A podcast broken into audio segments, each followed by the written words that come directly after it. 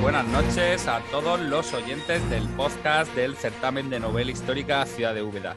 Y arrancamos, o casi arrancamos, porque ya han pasado unos días, el mes de febrero con un programa cargado de literatura. Literatura y buenos tertulianos, buenos compañeros de mesa que vamos a saludar rápidamente para empezar directamente casi hoy a disparar, porque os traemos un montón de cosas, os traemos novedades, os traemos nuestro famoso ring, comentaremos algunas noticias del certamen y al final tenemos dos entrevistas a dos editores. Si todavía no habéis escuchado el anterior programa, que también entrevistamos a, Claudia Casanova de Ático de Libros, pues hoy vais a escuchar a Clara Rasero de Ediciones B y a Carlos Alonso de Pamies. Así que Vamos a arrancar rápido saludando. En primer lugar, vamos a empezar por nuestra querida Yolanda, del sueño, que el sueño me alcance leyendo. Yolanda, ¿qué tal?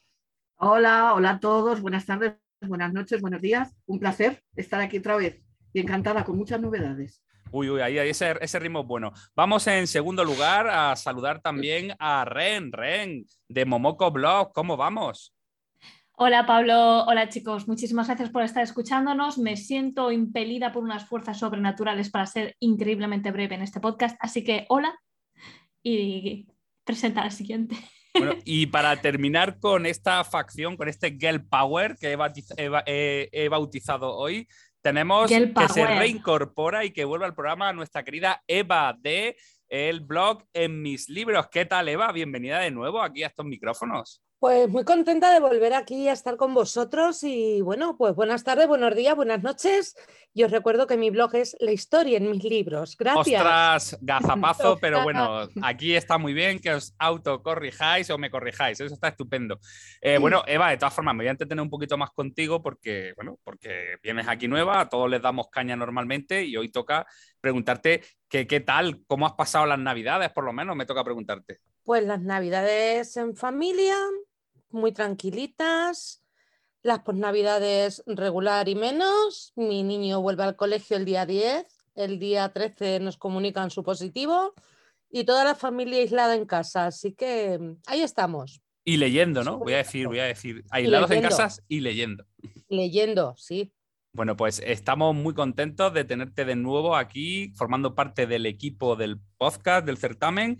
Y vamos ahora pues con nuestra mini sección masculina encabezada por la voz de la calle, Pedro Pablo Uceda. Pedro, ¿cómo va la venta de aceite? Cuéntanos. Hola, hola, han pasado 15 días desde el último eh, podcast eh, y a mí me parece que han pasado 15 años porque me ha dado tiempo de coger COVID, pasar el aislamiento en el COVID casi sin síntomas, adiós, gracias eh, que olvidamos del COVID, volvió a la vida normal y este fin de semana he estado en la aceituna. O sea que eh, vengo físicamente exhausto, pero espero que mentalmente muy agudo, porque el trabajo físico hace que el intelecto eh, tenga tiempo de darle vuelta a la cabeza y de que se te ocurran cosas y de que tus pensamientos se, vayan a quién sabe dónde. Y espero que eso influya en el podcast, que estemos hoy a gusto como estamos siempre y, bueno, y, ingeniosos y que lo que podamos decir pues le interesa a nuestra audiencia. Pedro, tenemos una cuenta pendiente. Pues, eh, pues siga, sigue, sigue pendiente. o sea, seguimos sin saber la dedicatoria. Pedro, hemos hablado varias veces a lo largo de esto. Si me lo recuerda, si, me lo recuerda eh, mientras estamos grabando el podcast, eh, si me lo recuerda en otro momento, a lo mejor me acuerdo, pero ahora mismo. Mm, pero hijo, ponte una alarma. ya lo sé. programado de WhatsApp. Estamos enfrente de ser lobo por mi mala cabeza. Bueno, voy a probar a ver si ahora mi hermana, mientras estamos grabando el podcast, se acuerda y me lo. Bueno, ¿tienes permiso para interrumpir la emisión o lo que estemos grabando para comunicarnos que por fin, después de tres o cuatro programas, vamos a conocer la famosa dedicatoria en el libro del médico de Noah Gordon que le hizo tu cuñado a tu hermana? en principio la expectativa es que es de tipo erótico festiva, pero bueno, ya lo no, comprobaremos. creo que sea para tanto, pero bueno, ya veremos. Yo creo que en el fondo Pedro Pablo no nos la quiere traspasar y, creo que se lo quiere reservar como parte de su vida privada y que se está arrepintiendo mucho de habernoslo contado y que no le dejamos en paz programa tras programa, en plan metiendo el dedo en la llaga. Y... Está bien con montar películas, pero simplemente es que se me ha olvidado. No. Bueno, igual, igual está pensando en soltarlo en su, tweet, en su Twitter, ¿no? Porque también ahora te contestan políticos, ¿no, Pedro?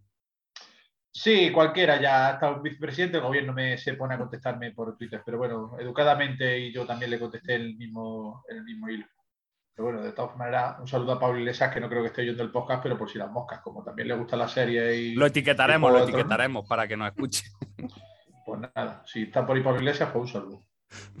Bueno, pues con este super equipo vamos a afrontar este podcast y vamos a hablar mucho, como he dicho, de literatura.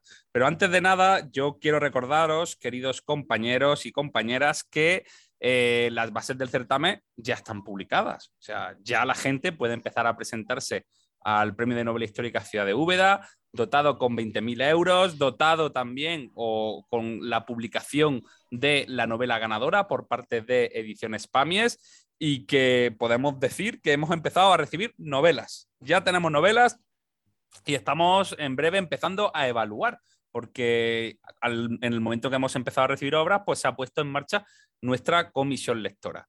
Así que mm, empieza el trabajo, mm, lo digo porque aquí estáis mucho implicados en la comisión lectora, viene, se nos viene el curro encima. Bueno, eh, recordar a nuestros oyentes o a aquellos interesados en consultar las bases que en la página web del certamen se encuentran disponibles. Eh, si no me equivoco, también han aparecido publicadas en diferentes páginas y en diferentes medios. Por ahí también se pueden consultar y que tienen de plazo hasta finales de abril para hacernos llegar la novela y que cumplan las bases, por supuesto. Bueno, Vamos, que no me da pues, tiempo. No te da tiempo, Ren. Llevo avisándote desde el año pasado. Vamos a ponerse, Ren. Dale caña y oye. Como si no, así, tiempo. no te va a dar tiempo, pero para el año que viene tampoco, ¿eh? Ay, no me digas eso, Pedro Pablo, que no te, no te creas que no es algo en lo que haya estado pensando, ¿eh? Que no me da tiempo, no me da tiempo, no tengo tiempo de vivir. Bueno, pues con, con, esta noticia, con la presentación de este super equipo, nos vamos a ir, si os parece bien, directamente a comentar algunas de las novedades que nos llegarán en los próximos días. Así que una pequeña pausa musical y volvemos enseguida. What will we do with the drunken sailor? What will we do with the drunken sailor? What will we do with the drunken sailor early in the morning? Way hey, up she rises, way hey, up she rises, way hey, she rises early in the morning. Shave his belly with a rusty razor, shave his belly with a rusty razor, shave his belly with a rusty razor early in the morning. Way hey, and up she rises, way hey, and up she rises, way hey.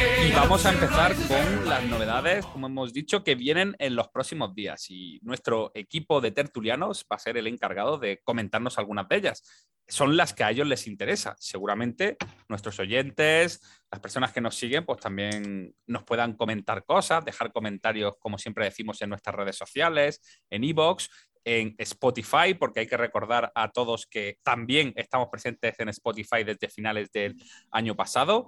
Y sin más dilación, vamos a empezar, si os parece, con nuestra bienvenida a Eva. Eva, ¿qué quieres contarnos que va a aparecer en breve? y que vamos a poder disfrutar. Bueno, pues a mí la novela que este mes me llama la atención es La doncella guerrera de Teresa Sagrera y que la publica Ediciones B. Esta novela ha salido a la venta el 3 de febrero. Y bueno, pues así entre, en petit comité también os voy a decir que la he elegido principalmente porque la autora es profe de primaria. Ah, pensaba que iba a decir que era amiga tuya y que por eso la había elegido y que le había prometido que le iba a hacer promoción en el programa. Cago en la más. No, O sea, que la he elegido porque es profesora de primaria.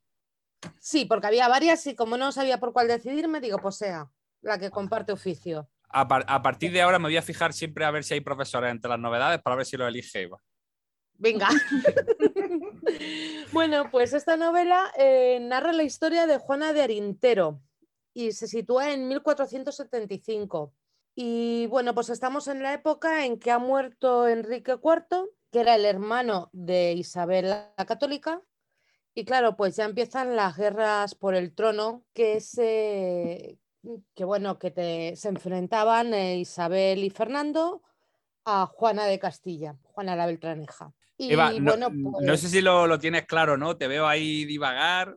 a, ver si, a ver si meto la pata, me da la sensación. No, no, no. No, no me he equivocado de reina, no me equivoco de rey. A ver, Pablo, que hace mucho que yo no trabajo mi memoria. Bueno, bueno, bueno, pero, pero que aquí en, el, aquí en el podcast hay que venir con, los apuntes, los, esquemas, todo preparado. bueno, pues eso, que enfrentan a Isabel la Católica y su santo esposo. Y a Juana la Beltraneja, que era la hija, la única hija de Enrique IV. Pues total, a esta guerra eh, tienen que enviar tropas, eh, guerreros, y en la casa del conde de Arintero, el conde ya no puede ir pues, por su edad, por no lo sé, no he leído la novela. El caso es que ya la salud no le permite ir a esta guerra. Y en su lugar va su hija Juana, que es la que va a representar a la familia en la batalla. Y su objetivo va a ser luchar, pero también eh, guardar su secreto. Y es que es una mujer, porque ella se va a pasar toda esta guerra vestida como un hombre. Y bueno, pues me llama mucho la atención.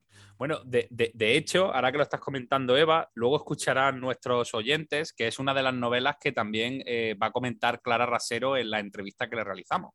Es una de las novelas que se detiene, o sea, ahí vamos a recibir más información. Bueno, pues ahí tenemos tu recomendación, Eva. ¿Algo más que añadir? Pues que no es demasiado larga, que es una novela histórica que se puede leer. Que es profesora de primaria quien lo escribe y que no es amiga tuya. Eso es súper importante. Exactamente, no la conozco de nada. Ya está. Eso que quede claro. bueno, pues vamos a pasar a ver qué novedad nos trae Ren. Ren, ¿qué tenemos que tener a la vista? Cuéntanos. Mundos Novus de Ediciones Pamius, por supuesto. A mí lo que me gusta de los libros de Ediciones Pamius es que son grandes, son gorditos y te permiten pasarte pues un par de semanas completamente imbuido por las aventuras y las acciones. Y precisamente Mundus Novus me parece muy interesante porque es una obra que ha escrito Carlos Serrano, no sé si lo conocéis, pero eh, estoy investigando un poquito sobre él y, creo que es Y es profesor de primaria. No, es redactor y fotógrafo de Conde Nast. Ah, vale, Entonces, perdón, perdón. Nada, en absoluto, no te preocupes, no todos podemos ser profesores. el caso. Eh, vale, la novela está ambientada en el año 743 después de Cristo y esa típica obra coral en el cual nos vamos a encontrar con la típica lucha entre los cristianos, los judíos, los bereberes, los beduinos, los árabes en plena ebullición dentro de una Hispania que pues eh, está muy sometida por el tipo de, eh, ¿cómo se dicen estas cosas cuando eres supersticiones? Eh, por el tipo de supersticiones acerca de libros del Apocalipsis que aparecen, que dicen a los cristianos que les van a permitir liberar el territorio de los árabes, etc. Y he de confesar que me interesa mucho este libro porque eh, me encanta la perspectiva que tienen hoy en día eh, los escritores contemporáneos sobre ese periodo de convivencia entre árabes, cristianos y judíos, y porque además se parecen muchísimo a Cruzados de Agustín Tejada Navas, que me gusta un montón. Y con esto y un bizcocho. Bueno, pues ahí tenemos eh, la recomendación de Ren. Y vamos a pasar ahora a Yolanda. Yolanda, ¿qué, qué, qué nos traes hoy a esta sección de novedades? Pues traigo a una autora que ya es una autora reputada en cuanto a novela histórica se refiere, que es Coya Valls, que ya ha escrito obras como El Mercader, Eteria, Las Torres del Cielo, y que ahora el 9 de febrero publica La Alquimia de la Vida. Está publicada por Destino, por la colección Áncora y Delfín, y está ambientada en el siglo XV, un, un momento en el que el mundo estaba cambiando para muchas cosas, pero la medicina seguía anclada en esos cánones de la antigüedad, en esas normas, en que no se podían eh, abrir cuerpos. Y mm, también era un momento en que había muchos hombres y muchas mujeres que decidían romper un poco con estas normas y buscaban pues nuevos modos de curar o nuevos modos incluso de buscar la famosa piedra filosofal y la vida eterna. Entonces ahí tenemos dos protagonistas, uno es Magi Surroca, que es un antiguo, un hombre más mayor que se le considera hechicero, un antiguo hechicero, y Beatriu, que es la jovencita que también lucha por eh, romper todos estos estereotipos. Entonces, pues digamos que son dos personajes enfrentados a un mundo completamente nuevo, a unas normas que les son muy hostiles y a todas las dificultades que se van a enfrentar. Y estamos en un mundo de cambios, porque sabemos que a partir de este siglo el hombre pasa a ser la medida de todas las cosas, pasamos al humanismo y, y bueno, pues ahí está, toda esa parte de la novela la segunda parte, sobre todo, va orientada en ese sentido. Así que me ha parecido muy interesante. Y Coya escribe muy bien. Bueno, pues ahí tenemos yo he tenido que confesar que cuando ha dicho Yolanda, a partir de este momento el hombre eh, pasa a ser el centro de todas las cosas, mi yo rebelde feminista así como que ha hervido un eh, poquito. El hombre en genérico. Eh, sí, sí, sí, soy consciente. El hombre como, ser humano. como especie. Es que no puedo, no puedo estar el hombre, la mujer, los LGTBI. No, no, no, no, no, no, puedo, no, no, puedo. No, no, no, no, sí te entiendo perfectamente. Sí, sí, sí, lo digo en plan, ya está. Que me gusta más el debate que va. adelante, adelante. Bueno, pues eh, seguimos. Ahí tenemos la recomendación de Yolanda y bueno, nos viene ahora nuestro querido Pedro. Pedro, seguimos sin noticias del más allá. Nada, no, de momento no. Ya avisaré si hay alguna novedad. Claro, eh, ya hemos dicho que cortamos, que en caso de que haya novedades, paramos el programa, paramos la circulación paramos el país y eh, pero, no prometo nada porque no, parece que esté muy activa mi hermana de WhatsApp. Es que como hoy no nos conteste tu hermana, nos echa el programa abajo, porque es que estará todo el mundo pensando. Es que hoy seguro que contesta, es que esto lo tienen preparado, por eso están haciendo todo esto. seguro. Bueno, no echemos más el globo, que yo creo que ya va bastante hinchado está ya. Pasando a las novedades que veo que interesan menos que el salseo, pero es lo que toca ahora. Eh, os traigo una novela de Suma de Letras, el sello de Penguin Random House, que eh, está escrita por Álvaro Espina, que era un autor que yo no conocía, pero que tiene un perfil muy interesante porque además de docente de ciencias políticas y habéis tenido cargos de política económica en el Ministerio de Economía, pone en su breve currículum que formó parte del equipo que negoció la entrada de España en la Unión Europea, por lo cual mm, es curioso que un profesional de un perfil como el suyo, que es verdad que pone aquí que ha escrito más de 100 ensayos y artículos, se lanza en el mundo de la novela histórica. La que os quiero contar hoy es Cervantes, con B, por si la buscáis en el, Google o intentáis buscarla en algún sitio. Campista, marino, espía y cautivo.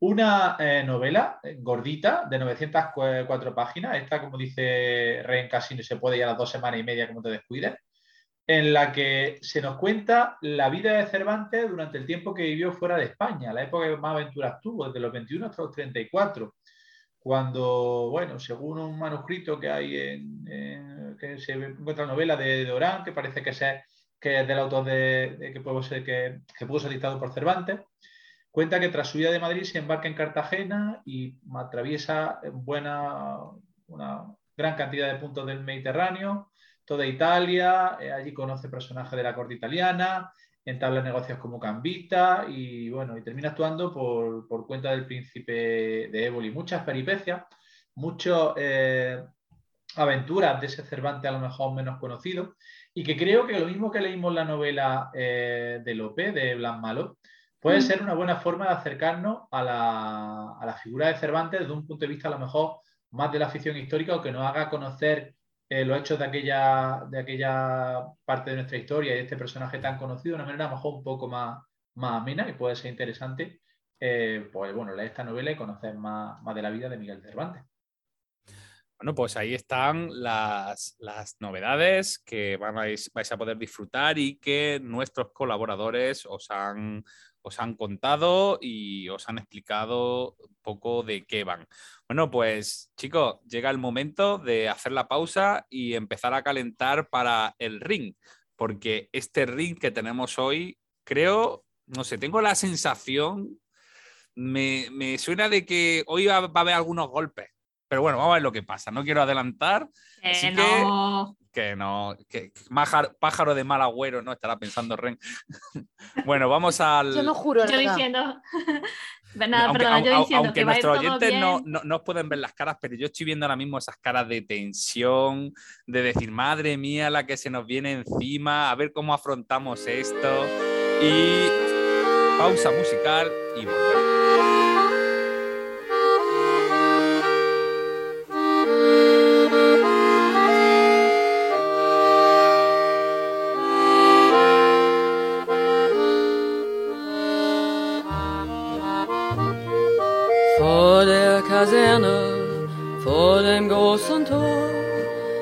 Steht eine Laterne und steht sie noch davor.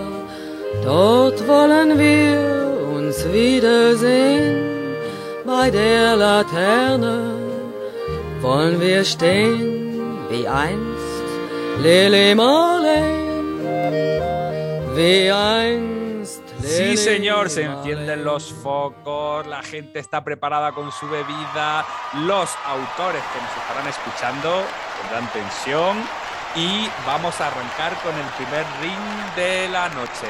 Eh, Ren se toma su vasito de Nestí, que pienso que es Nestí no whisky lo que estoy viendo, Ren. Y vamos a arrancar con el favor del público con el primer combate de la noche, en el que vamos a escuchar a Eva, Yolanda y Pedro.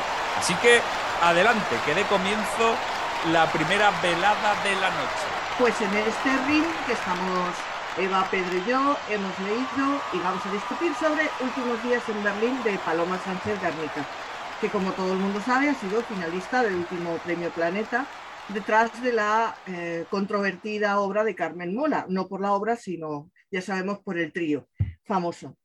Estamos en ah, pero es que no es una autora.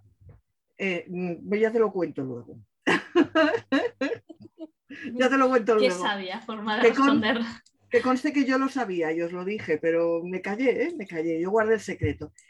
Eh, la cosa es que estamos en, una novela que está ambientada en Berlín, como su propio nombre indica, y nos habla sobre todo del devenir vital de Yuri Santa Cruz, un hijo de español y rusa que tú pasó la infancia en Rusia y que tuvieron que salir de allí eh, cuando comienza la revolución y mm, se ven viviendo en la miseria hasta que pueden escapar, pero en la huida pues pierden a la madre y pierden a uno de los hermanos y Yuri, pues eh, cuando llegan a Madrid no se acostumbra y al final su padre le acaba encontrando un puesto en la Embajada Española en Berlín.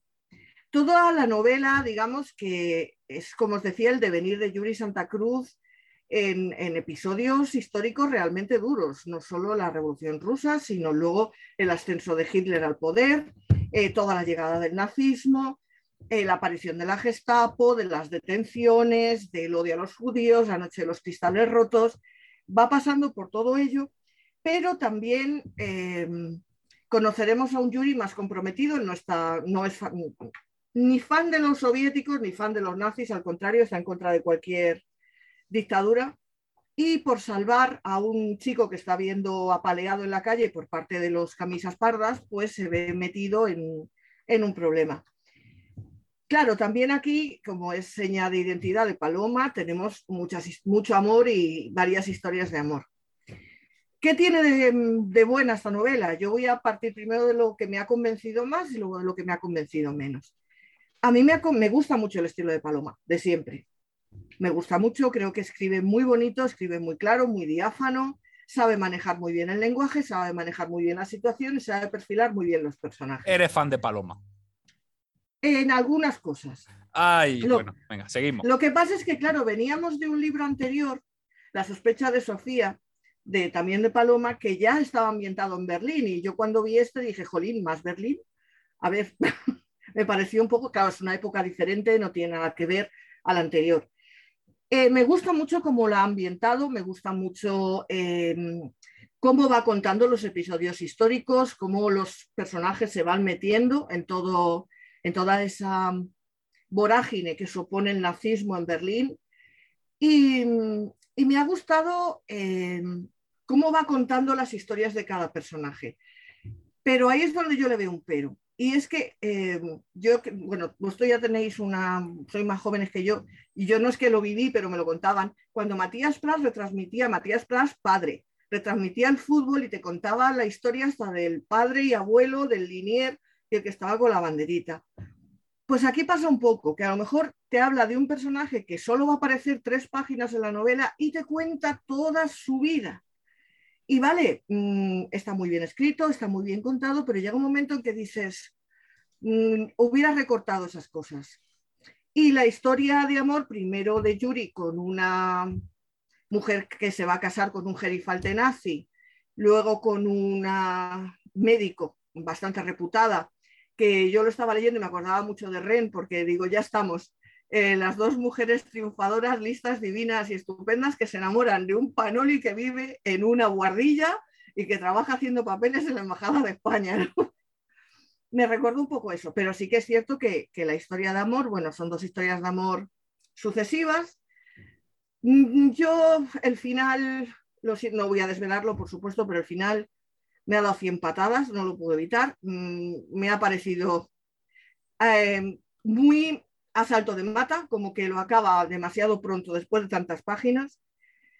Y que, como os digo, yo le hubiera metido un poquito de tijera a esta novela. Creo que a veces eh, se recrea excesivamente en detalles que no son necesarios. Pero, como os digo, es mi opinión. Eso sí, como novela para leer, muy entretenida y está muy bien. Y lo de los pensamientos de Goebbels, que están aquí sobre la propaganda del nazismo, os aseguro que se pueden aplicar hoy día y a todos los partidos de todos los colores, ¿eh? Porque todos hacen lo mismo. Vamos a dar, Yolanda, ya hemos, te hemos escuchado, vamos a dar, a ver qué opinan los otros contendientes de la noche. Vamos con Eva. Bueno, pues ya a ver, yo empiezo, Yolanda, por decirte que no estoy de acuerdo con esto que has dicho del protagonista de que es un panolis. Bueno, un panolis, un mindundi, más que nada. porque... un mindundi tampoco. A ver, empezamos por esas mujeres. Eh, la doctora era una doctora, efectivamente, pero la otra no era nadie. La otra era una niña de papá. Sí, con dinero. Que se iba a casar con un miembro del SS. Pero esa se le apareció a la Virgen en forma de SS. bueno, la historia, del matrimonio, la historia del Pero precisamente por eso, Eva, si es que a mí me pasa igual, si es que yo todos los problemas que tengo con esta novela es que no me creo el triángulo amoroso. Es que una mujer casada con, con un eh, gerifalte nazi, que está eh, recién casada, que está accediendo a una vida que se le promete eh, lujosa y llena de comodidades precisamente por estar casado con ese marido, que está recién casada cuando conoce al protagonista y que sin mayor introducción y sin mayor transición cae a sus pies rendida, poniendo en riesgo toda su situación, no solamente por una infidelidad, sino por una infidelidad con un extranjero que choca con el régimen nazi, yo esa parte no me la he creído. Y a partir de ahí yo me salí de la novela.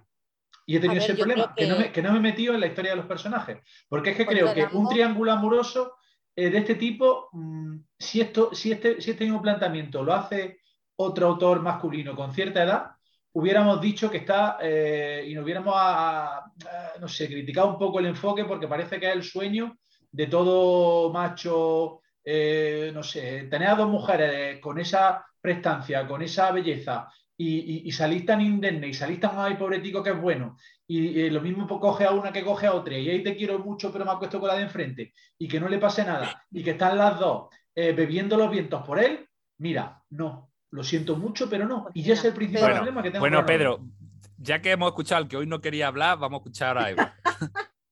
me toca, ¿vale? bueno, pues a ver, tampoco estoy de acuerdo, Pedro. Este muchacho, este hombre, era ruso y español. La sangre española, hijo mío, la tienes tú en tus venas. Donde se pone un español no se pone un alemán. En la Alemania nazi. Al alemán, al alemán, la Claudia no le quería, no estaba enamorada de él. Fue un matrimonio de compromiso. Pues se le presentó un españolito y punto pelota. A mí sí me llama la atención que Yuri se enamore de una tía que es nazi, cuando él tenía unos principios tan claros. Eso sí me llama la atención. Pero es que precisamente tú fíjate lo que estamos hablando. Para mí, y otro segundo problema que le pongo a la novela, tiene mucho más peso en la eh, trama la situación personal de los, eh, mm, cada uno de los protagonistas, más allá del marco histórico. Eh, estamos de acuerdo que pasan muchas fatigas, que se habla de la noche de los cristales, que se habla de la subida del régimen nazi, pero el 80% de la novela es describir la situación personal y lo que le pasa a los personajes. Y para mí esta novela, si yo tuviera que etiquetarla, y habría que aquí acordarse lo que dijo Santiago Posteguillo, de que las etiquetas las novelas se van superponiendo y que unos géneros fagocitan a los otros, pero para mí una novela que es menos histórica que eh, de las cuestiones personales amorosas de, de, los protagonistas. Y eso ha hecho que, por lo menos a mí personalmente también, me guste, me guste menos. Eso y que creo que está dibujada con muchos eh, trazos en blanco y negro. Es decir, los buenos son muy buenos y los malos son muy malísimos. Y para ustedes contar. Y esos conflictos internos que pueda haber, o ese razonamiento, esas justificaciones, no están en la novela. Y, los personajes que son buenos son buenos y sufren y pasan mucha fatiga y lo pasan muy mal y le hacen muchas cosperrerías. Y los personajes que son malos son muy malos. Y, no hay una e, ese choque entre, entre malo y bueno y, lo, vamos, y lo fatal que lo pasan los, porque no, voy a hablar, pero hay, hay, hay, un torturador que tortura a, una de, a uno miembro de su familia muy cercano y se describe chimpún de aquella manera. Tampoco se ve que hay un razonamiento. ¿Por qué? ¿Por qué? Pues porque lo tenía que hacer. Y es una escena que te revuelve las tripas por dentro, pero que tampoco está mm, encajada, ni la, ni. No, pum, ahí te la suelta y ya sabes que el, torturador es malísimo. Y pobre tica su madre, que la, ya, ya, le he dicho quién era, que la torturaron. Pues mm, Pues mire usted, pues, y ojo, y soy consciente de que voy en contra de la corriente mayoritaria que hay con esta novela, es que, que el 90% de las personas que la han leído le ha encantado. Y yo, porque eh, tenga un podcast, eh, no soy nadie para decirle ni para menospreciar a ninguno de los lectores que han disfrutado con esta novela. Porque entiendo que los premios Planeta funcionan así. A mí me pasa al revés. Yo, cuanto más alta es la pila de novedades que te encuentras a la entrada de un centro comercial, menos posibilidades hay de que compres esta novela. Pero esta novela ha hecho que mucha gente lea novela histórica y que mucha gente se acerque al Berlín, al, Berlín de esta época. Pues ole por Paloma Sánchez Mica y ole por los premios Planeta que consiguen que hagan eso. La única pega que tengo que ponerle a nuestros queridos lectores de esta novela es que, por favor, la compren en su librería. Que a un centro comercial o a una gran superficie, que tú le compres un libro, no le supone nada en su cuenta de explotación al final del año. A una librería, comprarle libros le ayuda a que, a que persista y que sea un centro de cultura. Con lo cual, mm, ole porque nadie disfruta con esta novela si la compro en una librería. Bueno, te voy a parar un poco, Pedro, porque tú habías dicho que no iba a hablar casi nada y, te estás haciendo aquí un monólogo hoy. Joder, está belicoso, ¿eh? Me encanta. Pablo, ¿eh? está evitando el tema de su hermana, que es lo que está evitando. bueno, vamos a Eva, que, que, te la han machacado dos veces, la tienes ahí en el rincón del ring y la pobre no ha podido decir todo lo que tiene que decir. Eva, adelante. Defiéndete, Eva, defiéndete. Venga. Mm, mm, Pedro, mira, yo es que ahora mismo lo de novela histórica, ya volvemos al tema de siempre, que es una novela histórica. Esta novela, pues si nos vamos a hechos históricos y a gente, pues chico, tiene sus escenas históricas y tiene su época histórica. A mí me gusta mucho cómo retrata los dos extremismos políticos. Retrata para mí perfectamente el, el nacionalsocialismo de los nazis y el comunismo de, la Unión Soviética. Yo creo además que tiene una ambientación buenísima. Luego a mí esta novela me ha enseñado cosas que yo no sabía, a lo mejor desde mi cultura o, es que ya una no puede abarcar tanto, ¿no? Pero yo, por ejemplo, no conocía al abogado este que, que llevó a un, a un juzgado a Hitler y que lo llevó como testigo. Yo busqué información sobre ese hombre para ver si era un personaje real me quedé muy asombrada y de su final me asombré más todavía, ¿no? Pues oye, es una persona que ya va a estar en mis listas. La masacre del bosque de Catín, joder, a mí eso sí que me dejó helada.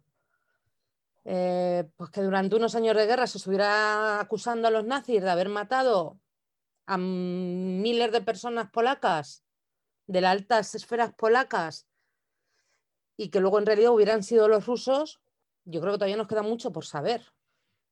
Y Paloma Sánchez Garnica, nos ha, nos ha enseñado muchas cosas en esta novela.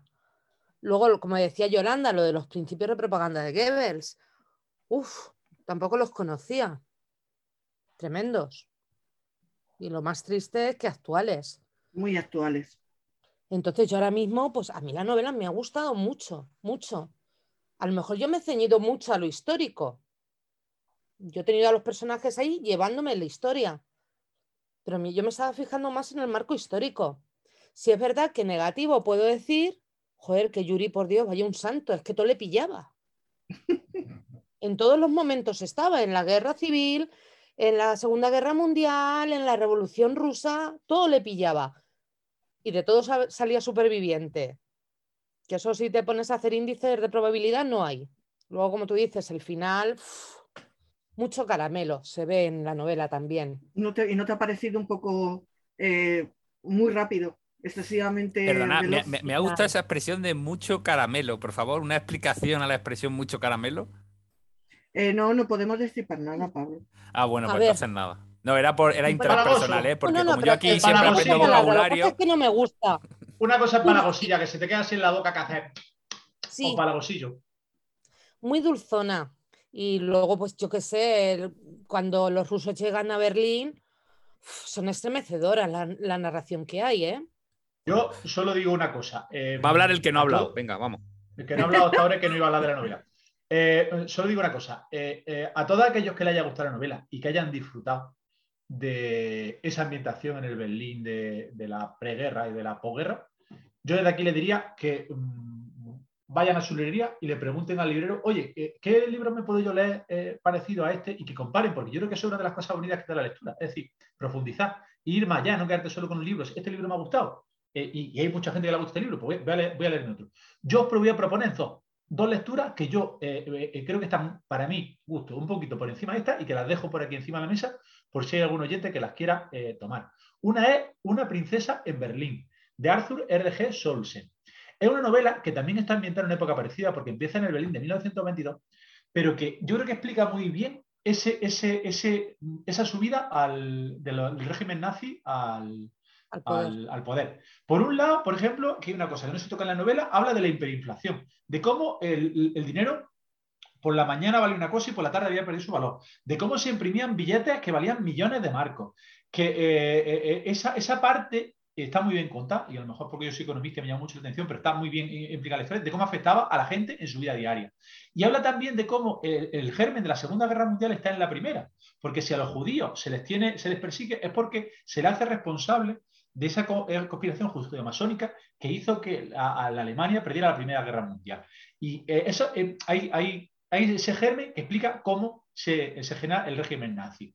Y luego otra novela, que son dos en realidad, de nuestro amigo Daniel Ortega, que con su serie Berlín 1945 se atreve a contar la caída de Berlín desde el punto de vista del ejército alemán y los alemanes, la, inmensa mayoría, había muchos que eran muy malos y que eran nazis, que fueron responsables de muchas cosas malas, pero también había mucha gente alemana que sufría la guerra y que, que todas esas consecuencias de la guerra las pagó en, su, en sus propias carnes.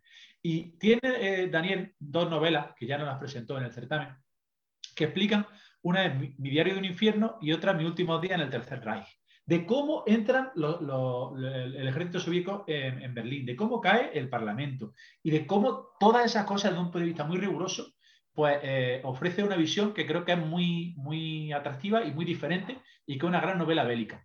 Y que eh, yo desde aquí invito a todos aquellos lectores que hayan disfrutado con, la novela de, Último Día en Berlín, pues que se atrevan a ir un poquito más allá y que lean alguna cosa más que, que sea parecida y que comparen.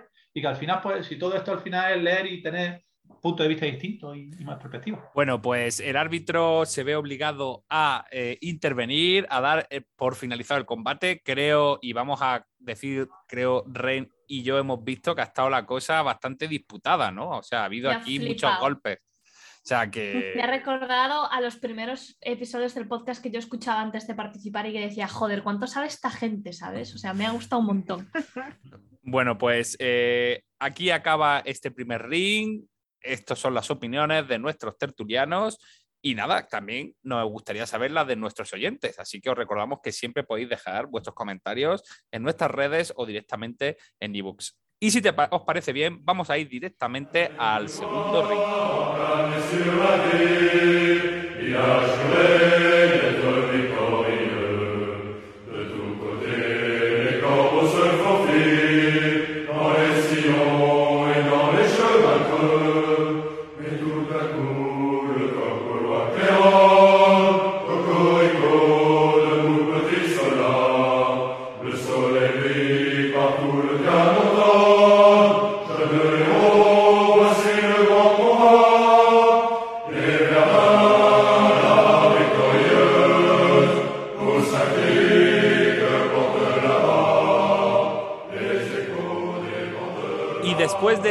ring.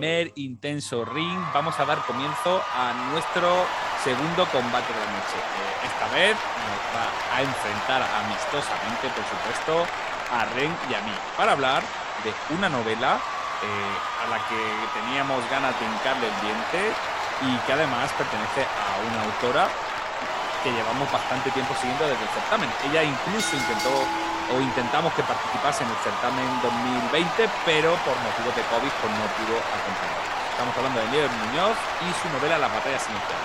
Y va a dar arranque a este combate Ren. Adelante, Ren. Chan, chan, chan, chan, Perfecto, pues vamos a entrar con este segundo ring del podcast. Eh, quiero introduciros un poquito a las batallas silenciadas de Nieves Muñoz, porque em, a menudo cuando se habla de la Primera Guerra Mundial, centramos el conflicto, centramos el drama, centramos toda la acción en las propias trincheras, en la vida de los soldados, en el horror, en los primeros traumas que ocurren tras la guerra, en estos eh, daños psicológicos que tienen, pero Nieves Muñoz ha decidido coger un enfoque completamente diferente y en esta novela nos aproxima a las batallas que sufren las mujeres que no están sirviendo directamente en primera línea de guerra o que al menos mm, que no están sirviendo directamente en primera línea de guerra, ¿vale? Que no quiero hacer ningún tipo de spoilers y que eh, se ven arrastradas a un tipo de vida absolutamente miserable en el cual tienen que anteponer una frialdad de carácter y una fuerza de voluntad enorme para poder sobrevenirse a lo que se ha convertido toda la ciudad y toda su vida después de esta Primera Guerra Mundial. Eh, la obra se ambienta en Francia y es una obra histórica coral que nos pone en el punto de vista de cuatro mujeres particularmente interesantes. Una de ellas es una joven prostituta vendida por una madre cruel, egoísta, que arrastra una historia romántica personal bastante traumática y que tiene que vender su cuerpo a los oficiales del ejército para poder sobrevivir y cómo utiliza todo este tipo de mecanismos para poder salir adelante. La segunda es Shirley Temple, que es Shirley Temple, no, eso es un cóctel. Bueno, da igual, soy un poco alcohólica. Shirley St. John, creo que era. Eso, cierto, Shirley St. John. que es una joven voluntaria de la nobleza, de, bueno, de la nobleza, de la burguesía alta eh, británica que decide irse hasta Francia buscando ayudar, eh, movida por un sentimiento romántico y se encuentra con la verdadera crudeza de la guerra.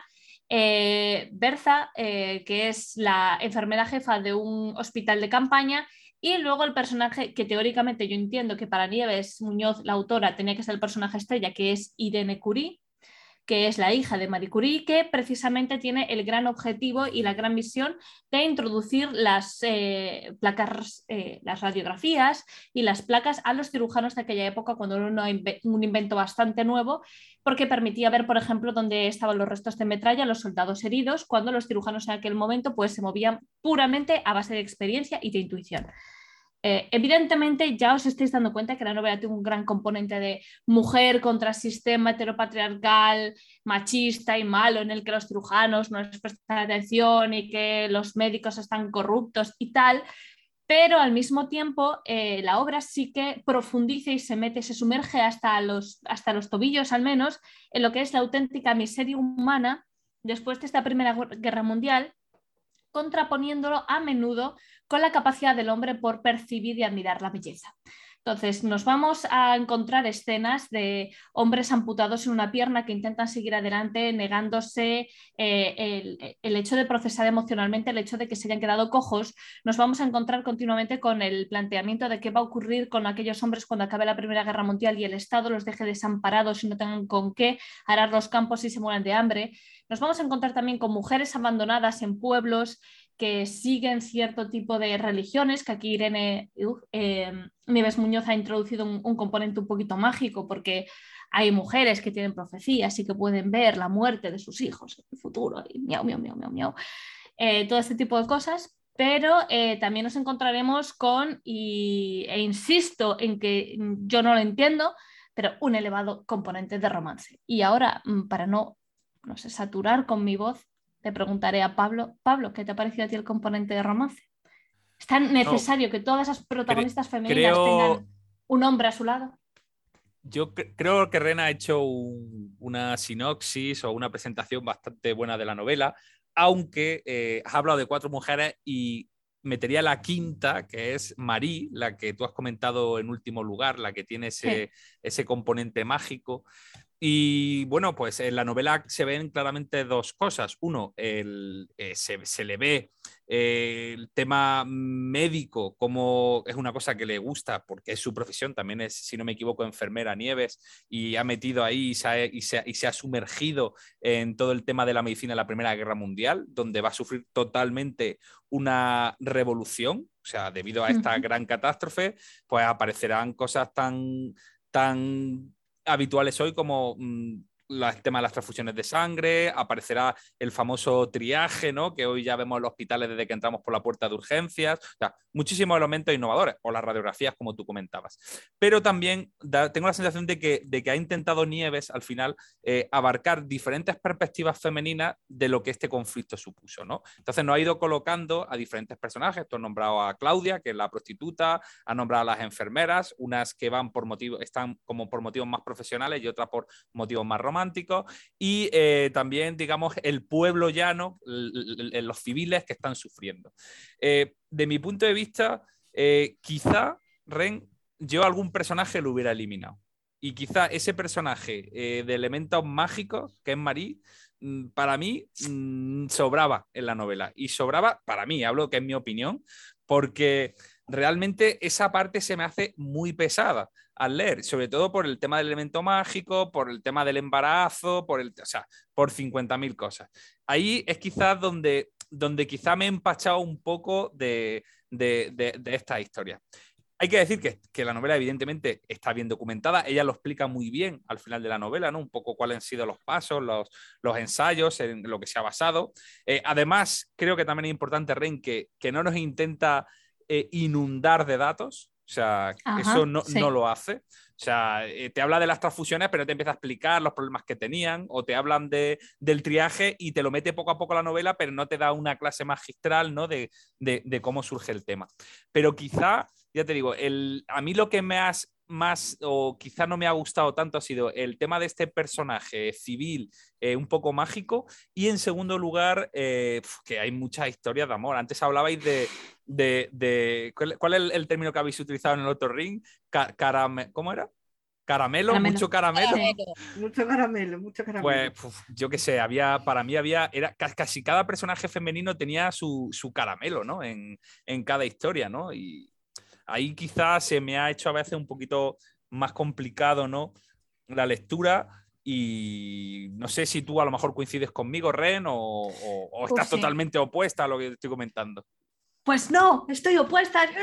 Es broma. Eh, en absoluto, estoy muy de acuerdo contigo. ¿Sabes qué es lo que pasa? Por un lado, yo eh, valoro muy positivamente cómo esta autora ha conseguido introducirnos ese horror de la guerra sin necesidad de meternos eh, en primera línea en las trincheras, ¿vale? Porque al principio de cada capítulo vemos cartas de soldados que están en las trincheras y cómo intentan ser optimistas, positivos, aliviar un poquito la situación que tienen y cómo conforme va avanzando la obra y pasan más tiempo en las trincheras, ese tono se va oscureciendo y te cuentan, por ejemplo, cómo las ratas se comen a los compañeros cuando se quedan dormidos, cómo se comen la comida, cómo las tienen que matar y poner boca abajo, cómo no pueden dormir, el horror, ese horrible horror que, llegan a sentir los hombres. Y te lo cuenta de una forma que a mí me parece eh, muy positivo porque no es muy directo pero al mismo tiempo es lo que tú dices, es decir, al final tú tienes a Shirley, que es más tonta que un arao, que está allí en el hospital, pues recitándole poesía a los soldados que, que están medio muertos, intentando pues enamorándose de todo ojos verdes que pasa por allí tienes a Berza, que mm, me parece un personaje súper interesante, a Irene Curie, que desde el primer capítulo tenía unas ganas de reventar un diccionario en la cara para ver si se callaba, porque la tía es una prepotente, arrogante, pedante, estúpida, que considera que hablar en latín con sus pares dentro de un hospital eh, le va a granjear el respeto y el afecto de otras enfermeras, lo cual es Irene, spoiler alert, no, y, tienes a todas estas personas que están, o Claudie, que también se relaciona con los soldados, tienes a, todas estas personas que están metidas en el puto fango, o sea, que están metidos en todo lo que es las consecuencias terribles de la guerra. Y luego Marie, que además tiene pues sus orígenes vascos y que además tiene una religión extraña en la cual pues se desnudan y se ponen allí a rezar delante de una cascada extraña. Y a mí ese personaje me sobró un poco.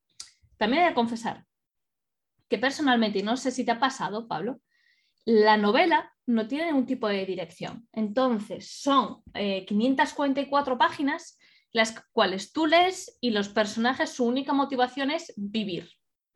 Y tú leer la novela y ver qué pasa. Y como no tiene ningún tipo de dirección, a mí me pasaba que yo la estaba leyendo y lo disfrutaba, pero luego cuando tenía que ponerme a leer decía, ay, ¿leeré las batallas silenciadas u otra cosa? Porque no, no me pica el gusanillo por saber qué va a pasar que el hombre. Claro, pero, pero yo creo que eso se debe a, la gran cantidad de personajes. Y, a mí me pasó en algún momento que me perdí con, los personajes masculinos, ¿no? porque al final, digamos, hay como que hay como que todo se cruza, eh, todos están prácticamente en el mismo sitio y en algún momento, sobre todo me pasó al principio de la novela, digamos, hasta que llega lo que se, hay, lo tiene dividido como por partes, ¿no? La segunda parte que me parece que empieza fenomenal. O sea, la segunda parte sí que me es una de las partes de la novela que más me ha gustado, que es todo el tema de, bueno, ya me vaya a decir que soy un belicista, que si solo me gustan las novelas de guerra, que si, claro, que si el bombardeo de Verdún, que si los prolegómanos. Pero sabemos que es cierto. pero, pero, pero bien, ¿no? Y, y ya digo, y la novela tiene un gran, se ve un gran trabajo de fondo de, de investigación, ¿no? Incluso en los temas de la propia aviación que mete, ¿no? O sea, te deja siempre perlitas. Pero, ya digo, para mí, demasiado amor en la novela. Yo, de todas formas creo que, que- que- que el objetivo que Nieves quería, que era darle voz a todas esas batallas silenciadas, que son eh, las diferentes protagonistas, ¿no? Las diferentes eh, mujeres que nos ha presentado, algunas ficticias, otras reales, por ejemplo, como Nicole, de la que ya hablamos eh, Yolanda y yo hace ya varios podcasts, pues mm, creo que lo ha conseguido. Buena novela para introducirse en la Primera Guerra Mundial, como tú dices, Ren, no desde la trinchera y desde el barro, sino desde, desde la, la segunda línea, que también es la primera, porque ahí se jugaba muchísima gente la vida. Y, y solo quería hacerte una pregunta, Ren. He tenido la sensación leyendo la novela de que los, la mayoría de los hombres que han aparecido casi siempre eran muy malos. Ah, sí, totalmente, ¿verdad? Era Y- y como, eso- digo, no hay ningún hombre bueno aquí, ¿no? ¿Y eso cómo te hizo sentir? El hecho de que de golpe en una novela histórica sean los personajes masculinos los que están muy mal construidos. Eh, mm, Es no sé. refrescante porque en el 85% de las otras situaciones es al revés, ¿no? No, pero claro, tú decías, madre mía, el, el- el director Sí. del hospital, el otro, el otro, eh, bueno, por no desvelar aquí la novela, ¿no? Pero que ha habido un momento y diga, que, malos todos los hombres, estas pobres mujeres que lo están pasando fatal y evidentemente hay que trasladarse al momento y a la época y a las circunstancias y al contexto, pero... Ojo, pero eh, ahora, ahora sin bromas, eh, las mujeres también son malas en esta novela. O sea, son más malas que la tiña. Berza eh, es borde, cruel, tiene una capacidad empática de una algarroba flotando. Irene Curie es una egoísta de tres pares de narices. Shirley es una niñata. Es decir, los personajes son muy reales. Tienen muchos claroscuros. A mí eso sí que me gusta. Bueno, a mí el personaje que más me ha gustado, sinceramente, es Claudia. O sea, la prostituta. la sí. prostituta, pero por, por, por, por cómo vive las cosas, como por cómo lo sufre, o sea, me, me Sí. no sé, quizás ha sido el personaje que mm, me ha parecido más real, ¿no? La forma de sufrir el amor es, ah, para mí, no sé, Ren, si de, esta, de este elenco de personajes elegirías alguno en especial. A mí Claudine, se llama Claudine en, en- en Sí. la novela, eh, también me pareció de los más interesantes, con gran diferencia. Me pareció muy interesante, pero también los hombres que perdían las piernas, las extremidades y que volvían convertidos en animales con piel de cordero, no sé. Eh, esa parte de la novela sí que me gustó mucho, por ejemplo. Bueno, eh, mm, aquí hemos, hay que decir, oye, que, que- que- que a Nieves la queremos un montón, ¿eh? Estamos aquí solamente dando opiniones, que esperamos que siga escribiendo sobre la Primera Guerra Mundial, pero también se me consta, Ren, que más personas de este podcast han leído la novela de la batalla silenciada. Entonces, quería, quería a lo mejor que alguno, el que quisiera, pues a lo mejor nos comentase así si coincide un poco con lo que nosotros estamos hablando o quiere destacar alguna cosa más. ¿Alguien se quiere pronunciar que no sea Pedro Pablo, que ya ha hablado mucho? Pobre Eva, Pedro yo- Pablo. Yo sé que Bases la ha leído. Sí, sí, también me lo he leído. Bueno, ¿y qué tal? A ver, a mí me gustó. Una novela que me gustó. Ciertamente hubo. A ver, yo es que lo leí cuando salió la novela, entonces no lo recuerdo demasiado bien. Sé que hubo personajes femeninos que no me gustaron nada por, por su forma de ser. Como Igual- Irene Curie. Sí, te entiendo, tía. Es que te entiendo. Es que diccionario en la cara. Es que, por favor. Es que, ah. Igual que lo que tú dices, Pedro, o sea, Pablo, perdona, todos los hombres eran malos, leche, todos, todos. Hombre, todos no, lo que pasa que, que, que- que había muchos malos, es lo que yo digo, porque hombre, luego Y tenemos los que no eran personajes. muchos malos eran príncipes azules. Claro. Bueno, a mí me ¿a ti te gustó? ¿A Yolanda? ¿Qué, qué recuerdo tienes de la novela? A mí me gustó eh, en general bastante. Creo que mm, la ambientación de la Primera Guerra Mundial, ese frío, ese barro, esa falta de medios está muy bien explicada, pero estoy completamente de acuerdo en todo lo que habéis dicho los personajes, que Irene es mm, para darle con la mano abierta constantemente, es odiosa muchas veces y el componente mágico, eh, igual que vosotros, yo lo hubiera quitado, lo hubiera evitado. Supongo que que Nieves tendrá algún motivo para haberla metido, de, supongo que ella lo tendría claro el porqué, pero a mí me sobraba. Yo, yo eso no lo habría quitado. A mí sí me gusta ese toque de magia en las novelas. Ya no Bueno. sé, es que a mí me, no, en ese momento como que no le veía, que a lo mejor sí que hay una razón para ello, pero no le veía el motivo, ¿no? Bueno, pues ya que estamos aquí, y como a mí me gusta siempre pedir cosas a la gente que nos está oyendo y que seguro que Nieves nos está oyendo, eh, si quieres contestarnos, Nieves, estamos a tu disposición y explicarnos, por ejemplo, por qué era necesario, por qué introduciste ese componente mágico. Y hasta aquí, y vamos a dejar este segundo ring, porque recordar que tenemos ahora dos entrevistas que hemos realizado a dos de las editoriales más importantes de novela histórica de nuestro país, como son Pamies y, eh, Ediciones B. Eh, vamos a dejar, si os parece bien, a todos estas entrevistas para que lo escuchen nuestros oyentes y una vez que pasen las entrevistas, pues volvemos y nos, despedi- nos despedimos. ¿Parece bien, chicos?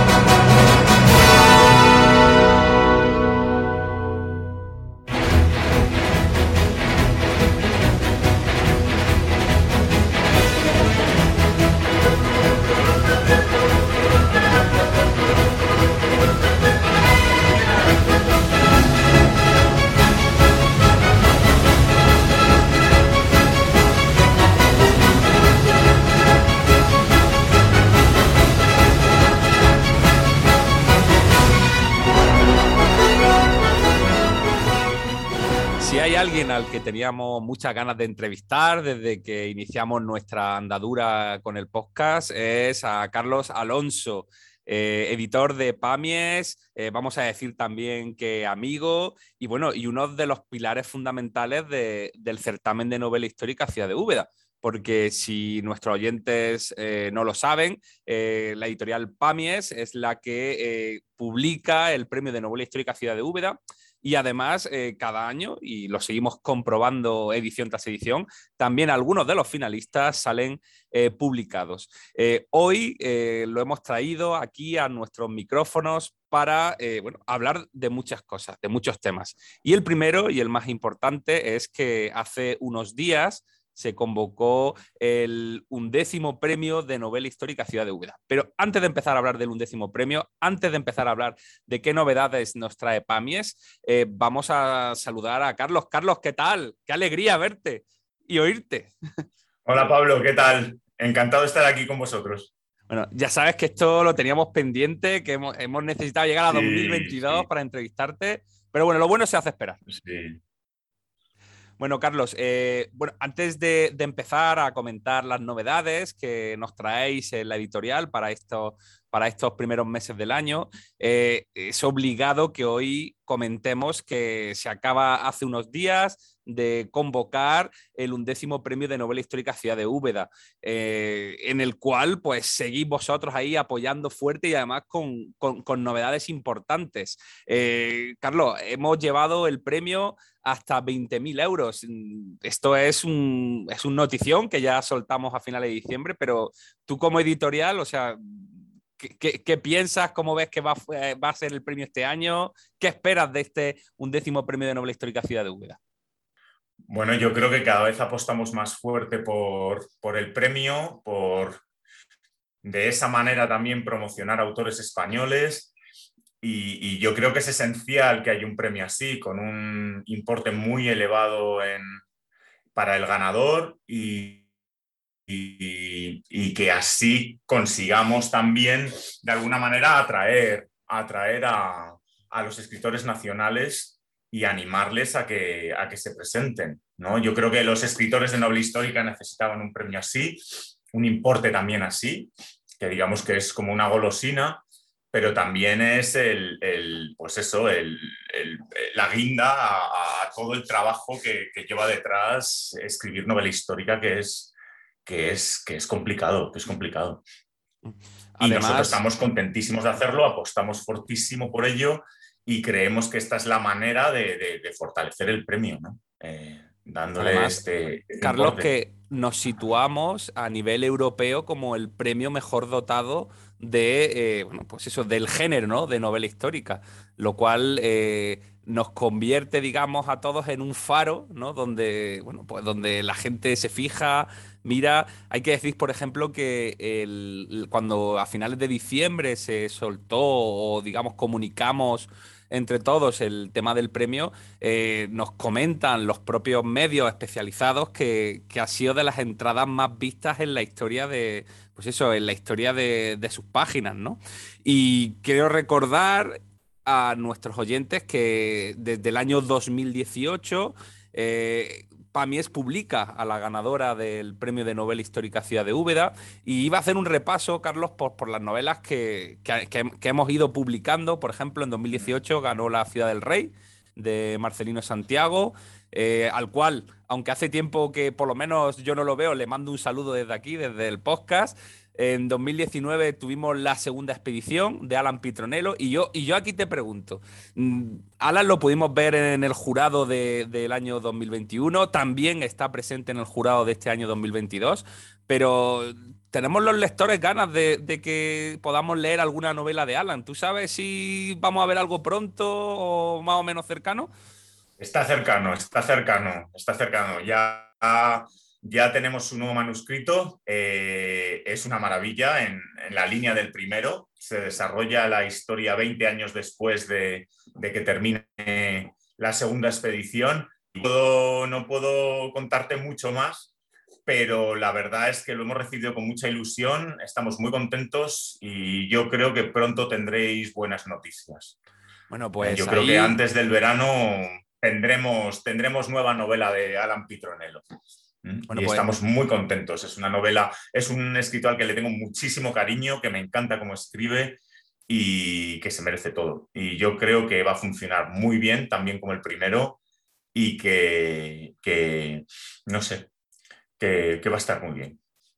Bueno, pues como decíamos, eh, Alan Pitronello, también que vuelve a ser miembro de este jurado del Premio de Novela Histórica Ciudad de Úbeda en este año 2022, acompañados, pues, entre otras personas, de ti, Carlos, como aparece en las propias bases, de Espido Freire, que también vuelve a acompañarnos en el premio, de Inma Chacón y del periodista David Yagüe. Hombre, Carlos, creo que tenemos también un jurado potente en esta edición. Pues sí, pues sí, pues sí, la verdad es que sí. Hombre, siempre, siempre los hemos tenido, ¿no? Siempre los hemos tenido, pero es un honor que Espido sea la presidenta del jurado y bueno, pues, pues Inma lo mismo. Y David, pues ya, ya le conocemos de hace Es, un veterano de guerra, ya no solo veterano del podcast, sino del jurado. Y de, de, de, los periodistas que más hace caso a la novela histórica en el, en el panorama nacional. ¿eh? Bueno, eso es de agradecer pues estábamos con ese repaso, ¿no? Porque ya aprovechado y ya metemos esa cuña, ¿no? De los ganadores del certamen. Eh, habíamos dicho que en 2019, por la segunda expedición de Alan, había ganado el premio Nobel Histórica. En 2020, eh, el año de la pandemia, tuvimos el custodio de los libros de Rodrigo Castoya, del cual hace muy poquito, a finales del año pasado, pues tuvimos novedad con ese eh, Porto Santo. Eh, y en 2021, eh, nuestra ganadora, Elena Vargués, eh, con el encargo del maestro Goya. Y bueno, y ahora nos falta, y tengo aquí en los apuntes una interrogación, ¿no? ¿Quién ganará este año 2022. Bueno, pues eso eh, lo sabréis eh, aproximadamente y como marcan las bases en el mes de junio. Y recuerdo que eh, a partir del 1 de febrero se, puede se pueden empezar a presentar obras, que a partir de abril, finales de abril es cuando se acaba el plazo de presentación de obras y que toda esta información la puede consultar la gente en las bases del certamen que están disponibles pues, en nuestra web como en otras páginas que hacen difusión de temas de premios. Eh, Carlos, eh, ahora que hemos hablado del premio, yo creo que nos toca hablar ahora un poquito de cuáles son las novedades que nos traéis para principios de 2022 en la editorial. Y bueno, eh, yo tengo aquí destacadas tres, las tres que nos había anunciado primero, y una de ellas es Alejandro de Gisbert Haefs. ¿Qué nos puedes contar de este Alejandro, de este clásico? Bueno, es, la segunda parte del clásico de Gisbert Haefs, es la conquista de Asia, es Alejandro Conquistador de Asia.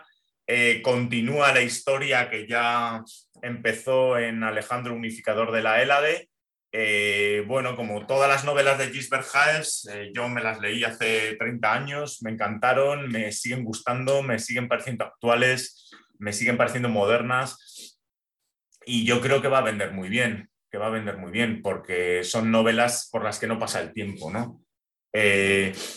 No sé, tenemos mucha ilusión con, la reedición de, de, la obra de Gisbert. Empezamos con Aníbal en enero de 2021, si no recuerdo mal. Y bueno, queremos seguir, queremos seguir y, recuperar buenas novelas de clásicos modernos, ¿no? porque realmente ya, ya son clásicos modernos. Y la verdad es que el público está, está respondiendo muy bien a estas reediciones, no solo las de Gisbert, sino también las de Pauline Hedge, Nicholas Guild, eh, Yang Yu. Eh, nos está respondiendo muy, muy bien y, y, estamos muy contentos. Son novelas que, bueno, pues que me leí hace unas décadas que me marcaron, la verdad, y que, es una gozada volverlas a tener en, en, las librerías disponibles para los lectores. Claro, además, eh, como nosotros comentamos muchas veces en el podcast, son historias ya de la novela histórica, ¿no? Son, son obras que marcaron un hito y tenemos que recordar pues, que Gisbert Haef eh, recibió en la pasada edición del certamen el premio Ivanhoe ¿no? por esa trayectoria y, por ejemplo, por novelas como las que has comentado que estáis justamente reeditando. Cualquier persona que quiera profundizar en el mundo de la novela histórica, eh, conocer eh, cuáles han sido las fuentes o la inspiración de muchos de los autores actuales que tenemos, tenemos que decir que es fundamental que, cojan y que lean algo sobre, sobre este autor. Y bueno, y, después de este Alejandro de Gisbert de esta segunda parte, nos llega eh, este año también una de las finalistas, o, la finalista, vamos a decir, del premio de novela histórica del año 2021, La isla de Caravaggio de Dativo Donate.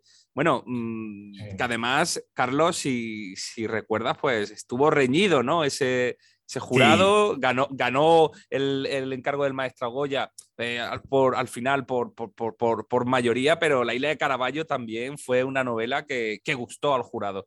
Y estoy seguro de que, de que los, los, los oyentes y la Lela van a disfrutar. Recuérdanos, refrescanos de qué hablaba La isla de Caravaggio, Carlos.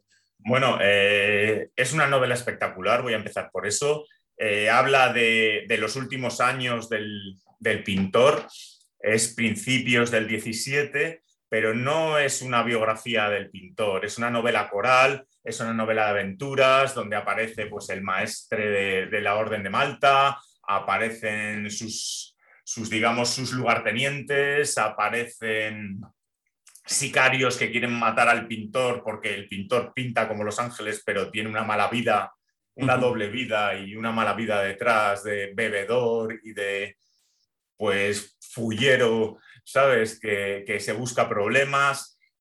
Como digo, es una novela muy coral porque también hay piratas españoles eh, de buen corazón, hay, hay personajes femeninos fuertes y sobre todo, sobre todo, sobre todo, sobre todo, Dativo escribe espectacularmente bien. Es una gozada, es una gozada leerle.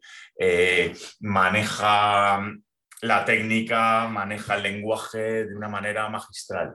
A mí me encantó el libro, me encantó.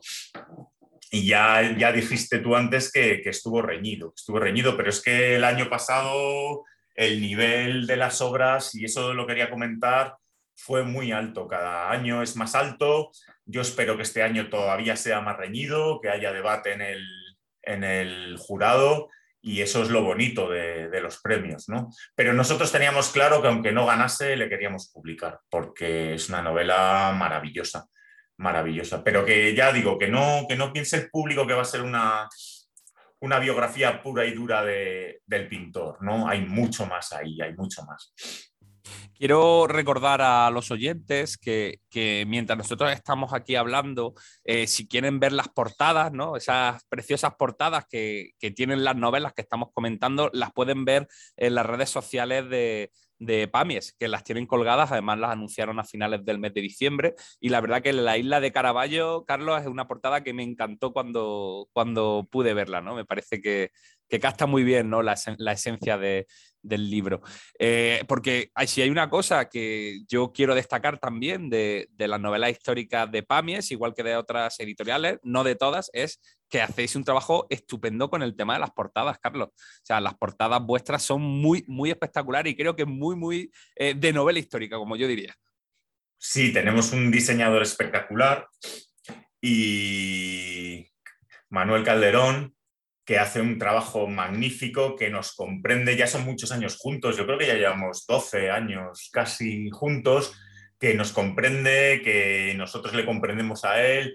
Hay portadas que salen fácil, la verdad, hay portadas que salen muy fácil y decimos, hemos dado con ello, y hay portadas que cuestan más, evidentemente.